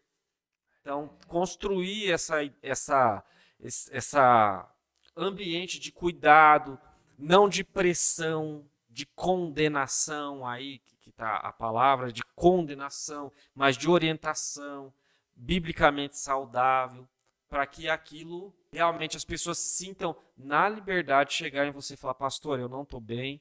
Então lá em Tietê, graças a Deus, eu não estou dizendo que nunca ninguém escondeu nada de mim, mas eu tive muitas experiências assim. E outro, outra coisa que eu acho importante, por isso que eu falo, eu sou pastor, eu não gosto de ir no culto em outra igreja, eu não gosto de pregar em outra igreja. Eu Para vou cuidar da sua congregação. Sim, eu gosto de estar no culto todos os dias, porque você faz uma leitura das pessoas. Pastor, ele lê pessoas. Então, pastor não é só ler a Bíblia, ele lê pessoas. Sim. Então, você chegou lá e falou, cara, hoje eu percebi que o Lucas está diferente. Não espere as pessoas ir até você, vá até as pessoas. Lucas, cara, você tá bem, eu tô te percebendo um pouco triste. Você fala, não, tô bem, pastor. Você percebe. Então, essa leitura pastoral, esse dom de Deus é maravilhoso. Você consegue fazer. Não é revelar o RG, o CPF, né? Não, não é isso. Mas você fazer essa leitura da pessoa É um pela convivência. É por isso também que eu acho que é importante o pastor ficar um bom tempo em uma igreja. Sim. Essa última igreja que eu saí, que eu fiquei seis anos, eu estava no meu melhor momento. Melhor momento. Eu conhecia tudo da igreja. Eu sabia de cada cantinho, de cada milímetro, até de que tinha que fazer na igreja. Porque eu, eu, eu sou, eu era assim, né? Eu ficava muito na igreja, tal. Ainda fico nessa nossa. Então eu sabia. Isso aí é tempo. É convivência. Por isso que eh, os as pessoas falam e é ve- verdade. O pastor, o pastor, pastor, ele precisa cheirar a ovelha mesmo. Sim. Literalmente. Literalmente. É, Pastor- cria um. Ah, você vai. Não, Não, eu só ia falar que assim, Ele precisa criar mesmo esse ambiente de relacionamento saudável. Porque assim, e até o dia que eu fui lá, que eu fiz a, a, a visita lá na igreja, que eu convidei o pastor, ele ainda pregou sobre isso. Ele ainda falou que é normal na igreja, por exemplo, ter os grupos, né? Tem É a normal. grupo aqui, tem o grupo aqui, porque você não vai se identificar com todo mundo e dependendo da quantidade dos irmãos, não tem, Não tem como, como. ser, né, ser amigo de todo mundo. Mas assim, é, aí é o trabalho do pastor, tomar o cuidado para que esses grupos não virem rixas entre os Sim, grupos. não virem rivais. É, não virem rivais. Uma demais a grama um do outro, né? É, que, que conheça os problemas um dos outros para se ajudar mutuamente. E o pastor tem que estar inteirado em toda essa É o gerenciador de tudo, de tudo todos aquilo, né? esses grupos. né? Pois é, pastor, eu acho assim que uma das coisas que eu acho que tem sido o, o pivô Hum, de tantos divórcios é, e não casamentos. E por que, que eu uso essa expressão? Há mais divórcio do que casamento. Alguém pode falar assim, não, Guilherme, você está sendo um burro de falar isso, porque só existe divórcio porque houve casamento. Para mim, é, o, casa, o divórcio ele já nasce lá no namoro. Então, se você namora errado, e se tem um lugar para dar errado é dentro do namoro, que no casamento não pode dar errado, é, provavelmente você já vai ter casado com uma pessoa divorciada. sim. né? E, e- e é normal e comum você ir em algumas congregações, principalmente às vezes as congregaçõezinhas que os pastores são um pouco menos instruídos, né? Todos o, o reconhecem como líder, mas ele não, por si só não tem um- um- uma capacitação teológica, da qual eu confesso, com teto de vidro aqui, que eu não fiz um seminário, que eu não participei e nem, infelizmente, nunca tive a oportunidade de fazer parte de uma escola bíblica, nem uma escola dominical eu nunca fiz. Mas, pastor, a Bíblia é bem categórica. Os apóstolos, nas suas cartas, as, as cartas apostólicas, paulinas, de Pedro, é, é, de João, eles são categóricos. Não troque, por hipótese alguma, a, o conhecimento de quem te chama, o conhecimento bíblico, por qualquer outra espécie de manifestação espiritual. Sim. E por que, que eu estou usando essa expressão?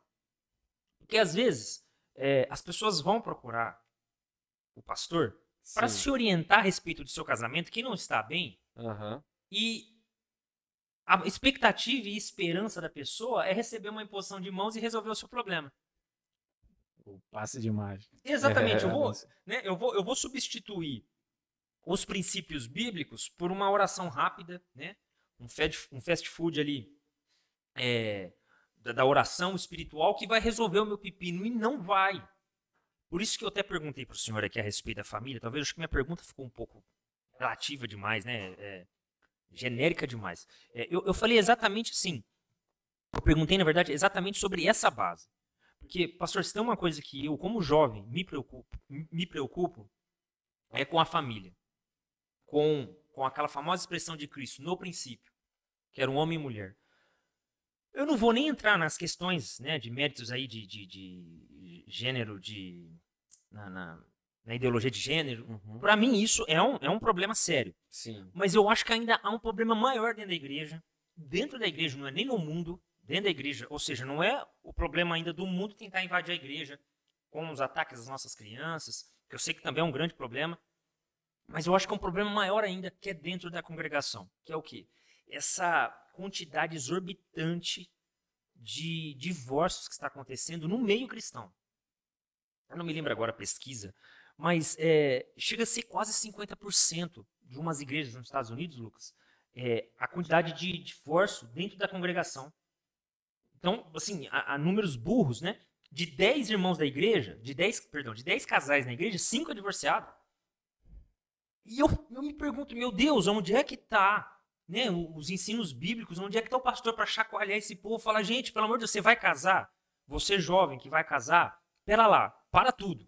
Você só vai receber autorização minha para casar dentro dessa igreja se você passar por um curso. Né? Se passar por um tempo de, de meditação nas escrituras, no qual nós vamos mostrar os princípios bíblicos. Porque, pastor, não sei, foi dado a opção de divorciar. Foi dada a opção de, ó, pode ser que dê errado mesmo.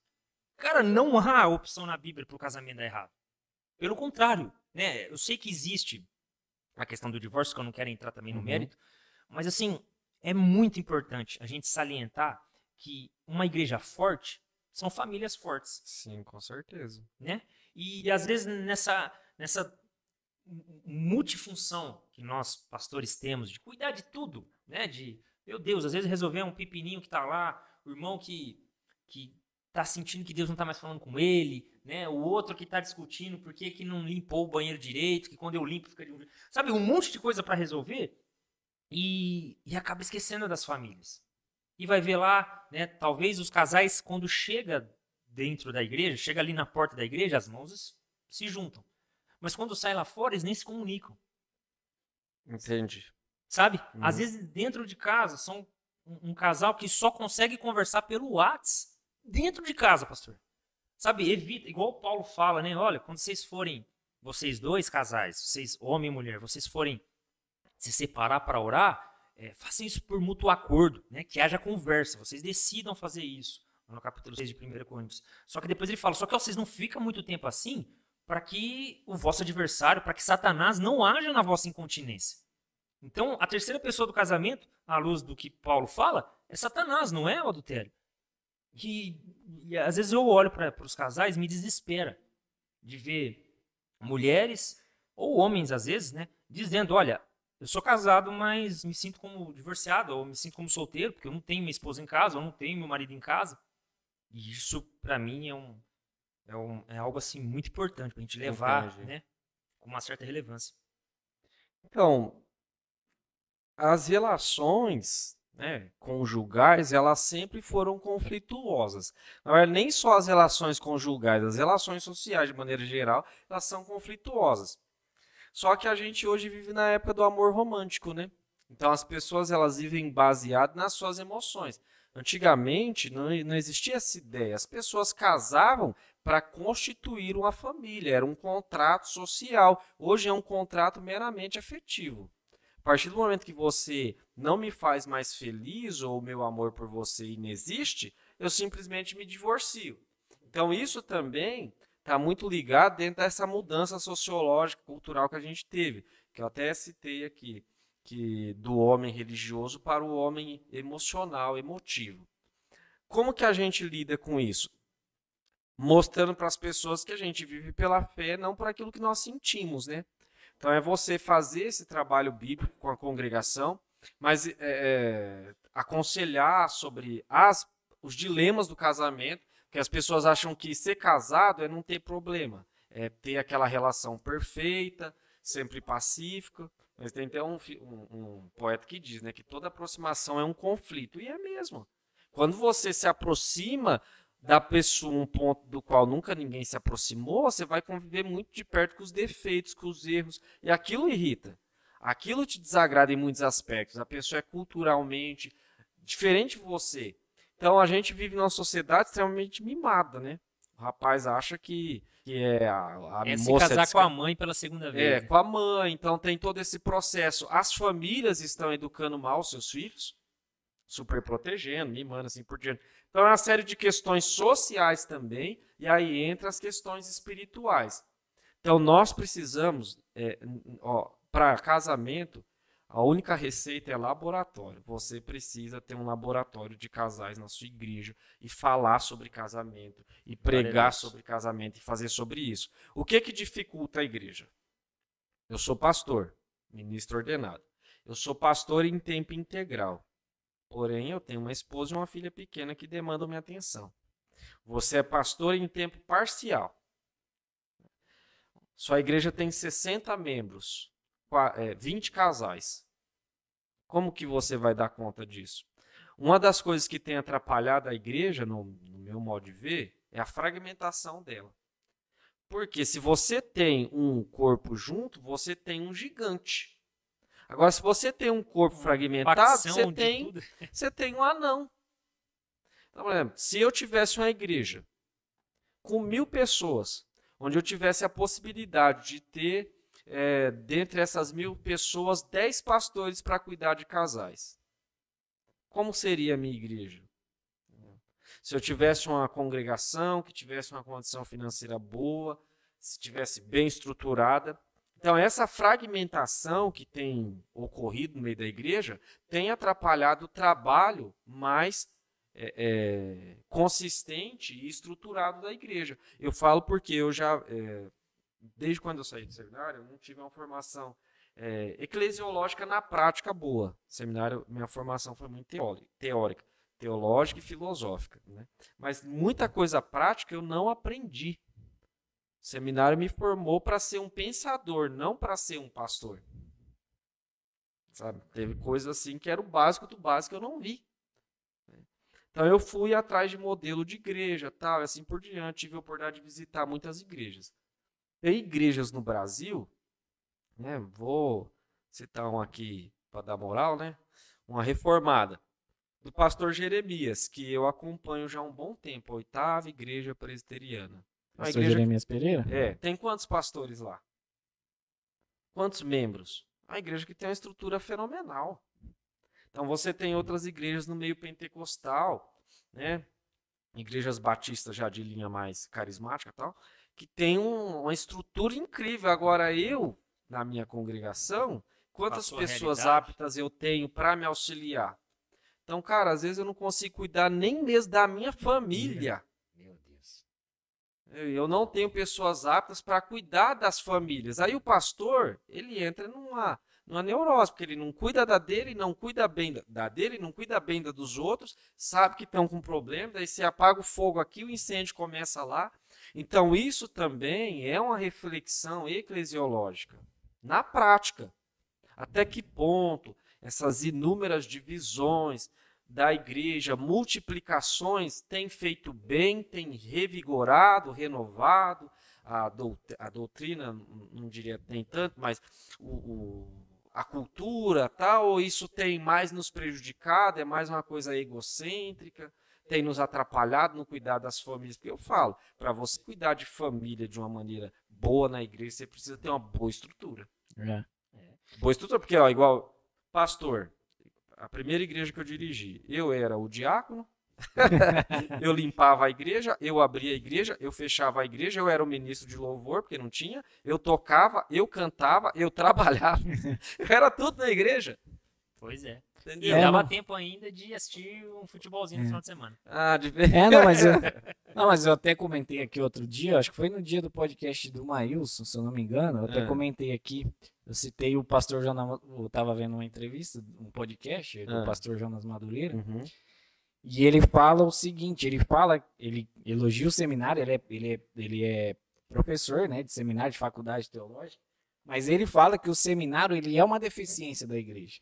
Porque é a igreja Concordo. transferindo a responsabilidade de formar a sua liderança. É isso mesmo. E, como o pastor falou, né, a cultura né, tem influenciado no meio da igreja e tudo mais. E uma um dos problemas culturais da igreja é centralizar todas as coisas numa pessoa numa só. pessoa só, que então, é o pastor. o pastor ele tem que fazer tudo. E aí, se ele faz tudo, ele não consegue formar o outro para poder auxiliar auxiliá-lo e vira um ciclo vicioso que fica tudo concentrado numa pessoa. E aí tem outro problema, né, Lucas? Por exemplo, existem pastores mestres. Então, se você tiver a graça de estar em uma igreja onde o pastor, quem sabe, é um mestre ou um pastor que delega muito, como foi o meu pastor, pastor Valdir, ele era um pastor que delegava. Tanto que da congregação de Guariba surgiu várias pessoas. Eu, presbítero Maílson, presbítero Wagner, presbítero José Gustavo, muita gente. O Marcelo. O Marcelo, bastante gente. Só que tem pastor que não. Que ele quer cobrar o escanteio e correr na área cabecear. Ah, então, é ele, a igreja sofre pela sobrecarga que também os pastores estão sofrendo. E não é só sobrecarga a nível de trabalho, é pressão espiritual, é pressão Começa social, aí, verdade, é né? cobrança, né? sim. Então, é essas coisas, por exemplo. Quanto maior a igreja for, até um certo ponto, que se discute até que ponto é bom a igreja ser grande, mas a igreja ela só consegue cuidar bem das pessoas, bem, eu digo, ser bem, se fala, eu não me preocupo, porque lá tem o Lucas. O Lucas é especialista em cuidar de casais. É quando ela tem estrutura. Não, tem lá aquele irmão que é o especialista em ministério infantil, é especialista em adolescente, é especialista em juventude. Eu não vou ter que se preocupar com isso.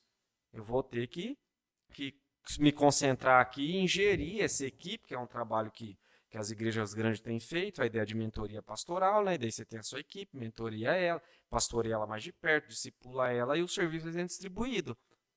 Porque se. É, é... Que, que, que realidade, que contraste, né? Que nós Sim. temos, né? Então é difícil. É impossível? Não. Você vai conseguir cuidar das famílias da sua igreja, sendo uma igreja pequena, igual a nossa, sendo um pastor só, igual a nossa. Em Tietê eu tinha sete presbíteros, dois pastores auxiliares e uma missionária. Aqui nós temos um presbítero, né? E eu como pastor, então, tenho muito trabalho. Pegando o gancho já nessa. Que gancho, hein, cara? Pegando um Não gancho, né? pastor, cara. Pegando um gancho. Ô, pastor, nós estamos terminando já, tá? à vontade. Sei que o pastor tem esposa e filho e precisa lá dar atenção pra ele. Você também, cara. Ele tem um recém-nascido.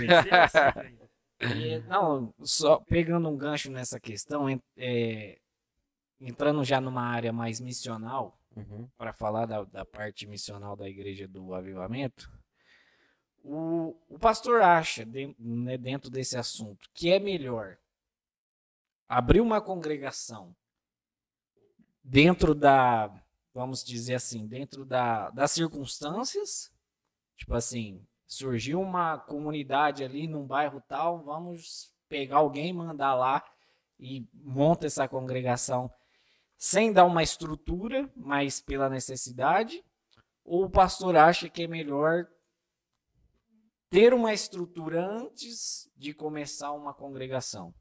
Porque tem esses dois, tem esses dois lados. Tem às vezes a necessidade que já gera algo, manda o pastor lá e aí acontece do pastor ter que fazer tudo e tal e atender aquela demanda e o pastor fica sobrecarregado.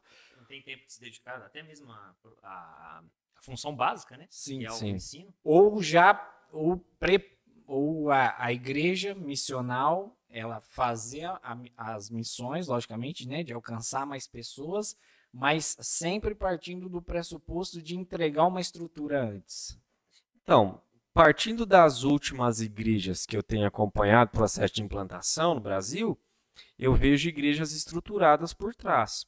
Então, a nossa realidade há 60 anos atrás era diferente, você não tinha nada.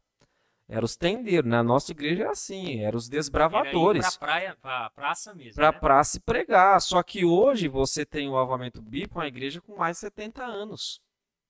Então você tem que dar as estruturas necessárias para a pessoa entender que ela vai para o campo missionário, ou até mesmo a questão urbana, sem, ter que se- tem- tem- é, sem ter que se preocupar se no final do dia ela vai ter o que comer.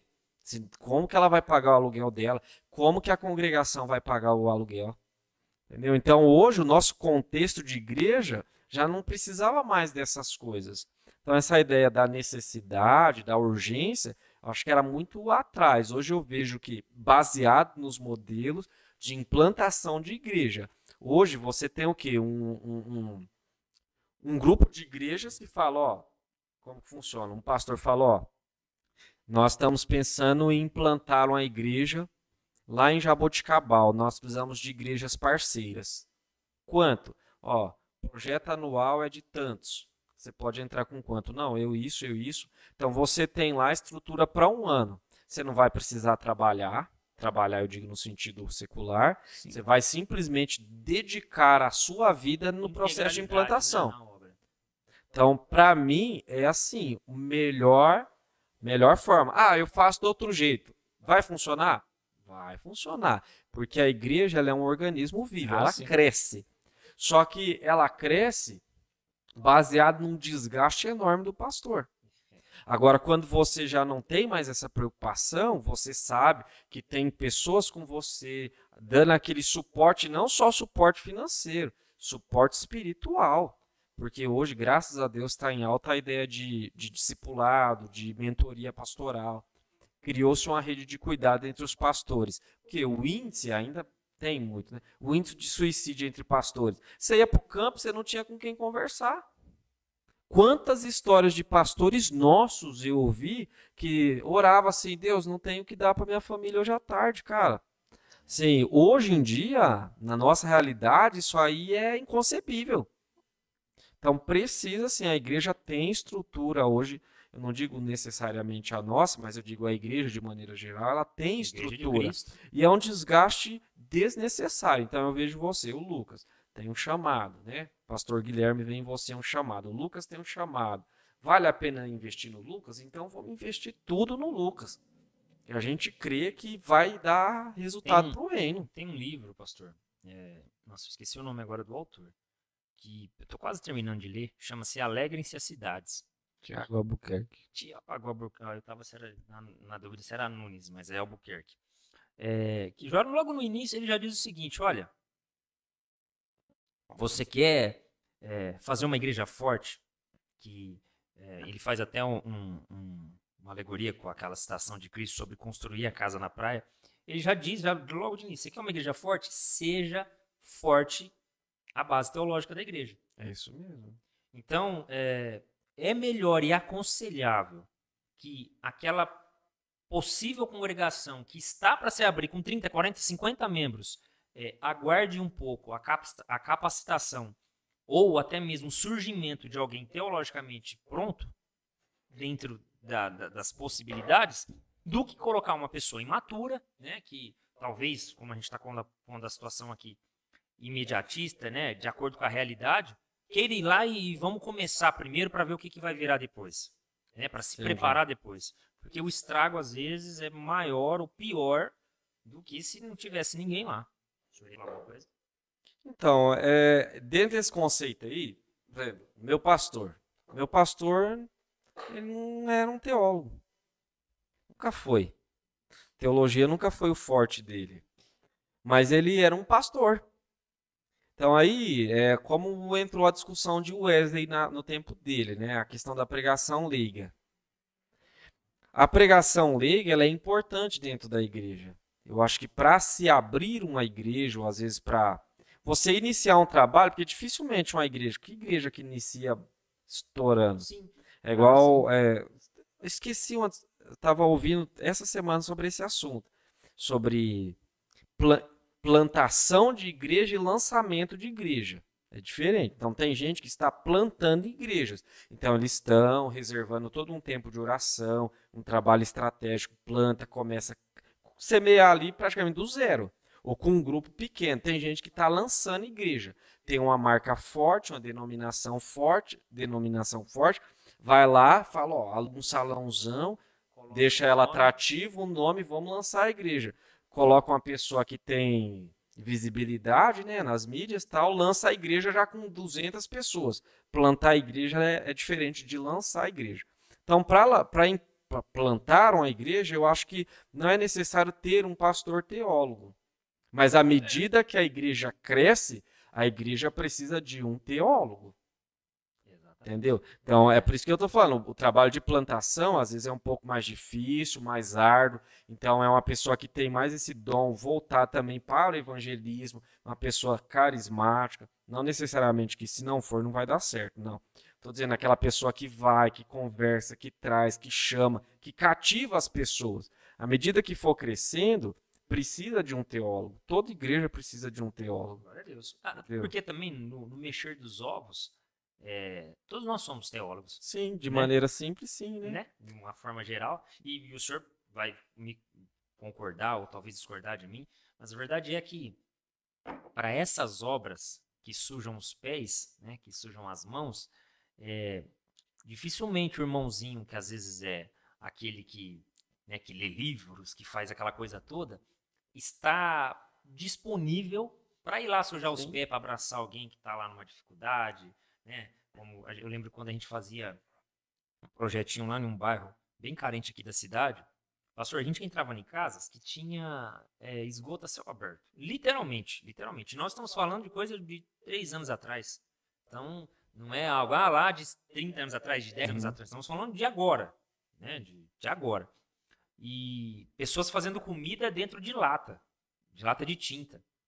E, e, nessas horas, a gente, eu, eu percebia, né, que às vezes eu chamava o irmãozinho lá que, que lia a Bíblia de qualquer forma, falava que Jesus era bom do mesmo de qualquer jeito, né, apresentava lá de qualquer forma a sua fé, mas que eu chamava estava disponível. Então, nessas horas, você vê que às vezes o bom teólogo, né, ele não é um bom cristão. ele é, é, não, isso aí. Né, nessa hora você vê que acaba fugindo, porque vai ter que sujar as unhas, tem toda aquela questão, né? É. Ele prefere fazer as exposições dele do que cuidar Até porque a pessoa que passa quatro anos no seminário, quando ela sai, sabe o que, que ela quer? Ela quer ir para uma igreja grande. É. Ela, se, ela se submete a ser, às vezes, um pastor auxiliar de um cara que ela vai aprender muito mais na prática do que ela ir para um. Eu falo, a primeira igreja que eu pastoreei foi na periferia de São José do Rio Preto. Né? Os traficantes escondiam drogas no canteiro da igreja. Fumavam maconha na frente da igreja. Uma igreja que tinha seis, sete pessoas, cara. Pastor, quantas vezes também a gente chegava no bairro e eu lembro que os irmãos corriam em mim, porque foi uma galerinha aqui da cidade. É, eu conheço muita gente, principalmente desses usuários de droga, porque eu estudei com a maioria deles.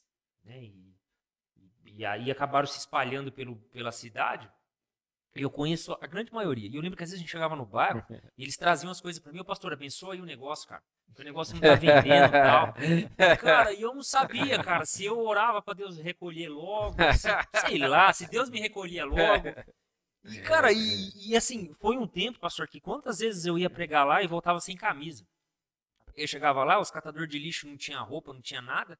É um bairro que poucos sabem, mas é muito carente aqui na cidade, muito carente mesmo. E eu não vou dar nomes para não expor o pessoal de lá. E e foi um tempo assim que eu aprendi muito assim é, para com a teologia bíblica da prática. O que é de fato você ter compaixão, o que é de fato você querer pregar a verdade para tocar no coração daquela pessoa e você vê que nessas horas a funcionalidade da confissão positiva, aquela coisa toda, não funciona naquela realidade ali. Aquela realidade ali é uma realidade bem abaixo desse sonho que a gente tem de viver né? Que, que às vezes você tem que tocar e, e, e, e comunicar com pessoas assim, que não está entendendo nada que você está falando.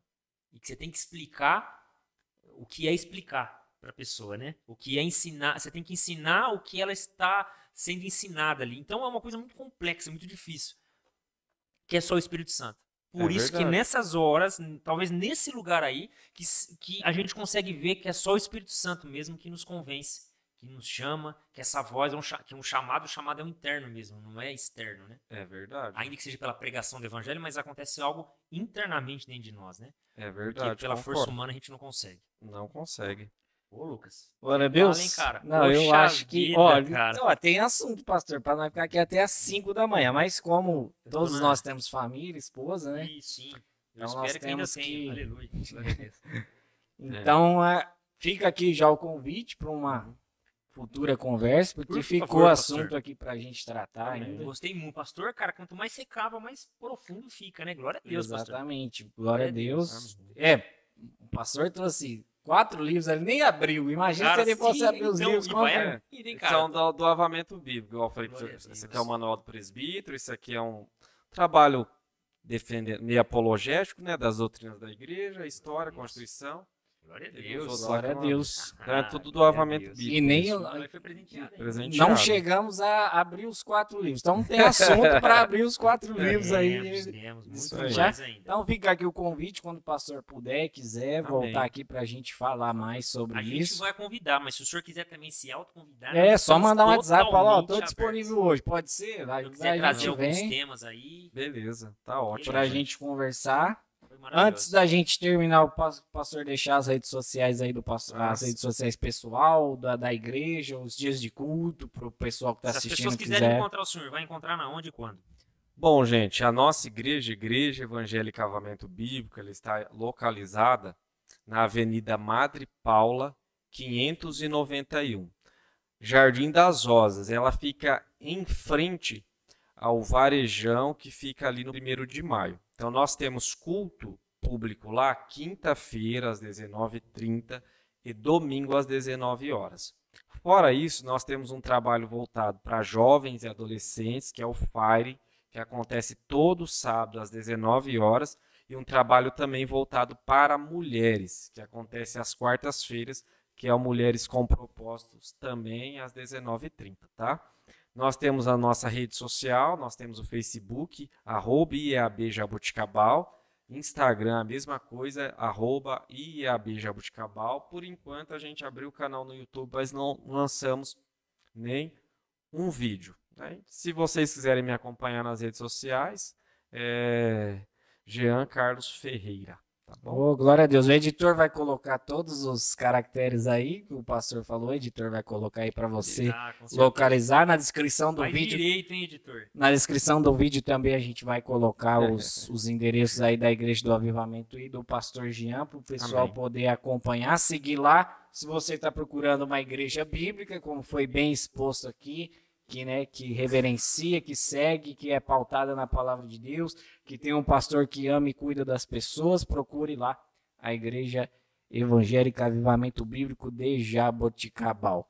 Para terminar, você quer pedir ah, pro pessoal. Não, antes pede ah, pro pessoal curtir, comentar. Poxa vida, é verdade, pessoal. Pô, comenta aí, né? Curte aí o vídeo. Se você ficou até agora, nessa altura aqui do vídeo, dê esse like pra gente. Provavelmente você deve ter gostado do conteúdo. Então dê o like, comente. Seja um comentário bom, seja um comentário ruim, comente. Fale, deixa aí é, é, temas, né, pra gente poder abordar em outros podcasts aí. A2casts, né, melhor dizendo. É, se você quer que o pastor Jean volte aqui, fale aí, sabe, enche de comentário Comenta aí. Peça, bastante aí pra ele voltar. Enche, né, enche aí as patafinas dele para ele poder voltar. E é isso. E é isso aí. E você Só, vai fazer a citação eu quero fazer final. uma citação, como eu gosto sempre de fazer. Já que nós estávamos citando John Wesley aqui, eu quero fazer uma citação de John Wesley, é, que ele está dizendo o seguinte: Considero o mundo inteiro como minha paróquia. Justamente. Glória a Deus. Glória a Deus por isso. Então, devemos pregar o evangelho. Amém? Deus abençoe a todos. Obrigado, pastor. Opa. Pastor, Valeu, conseguimos, cara. Até a próxima, seja Deus. Obrigado, obrigado. Eu que agradeço aí pela oportunidade, o espaço. Foi um prazer Amém. estado Glória aqui.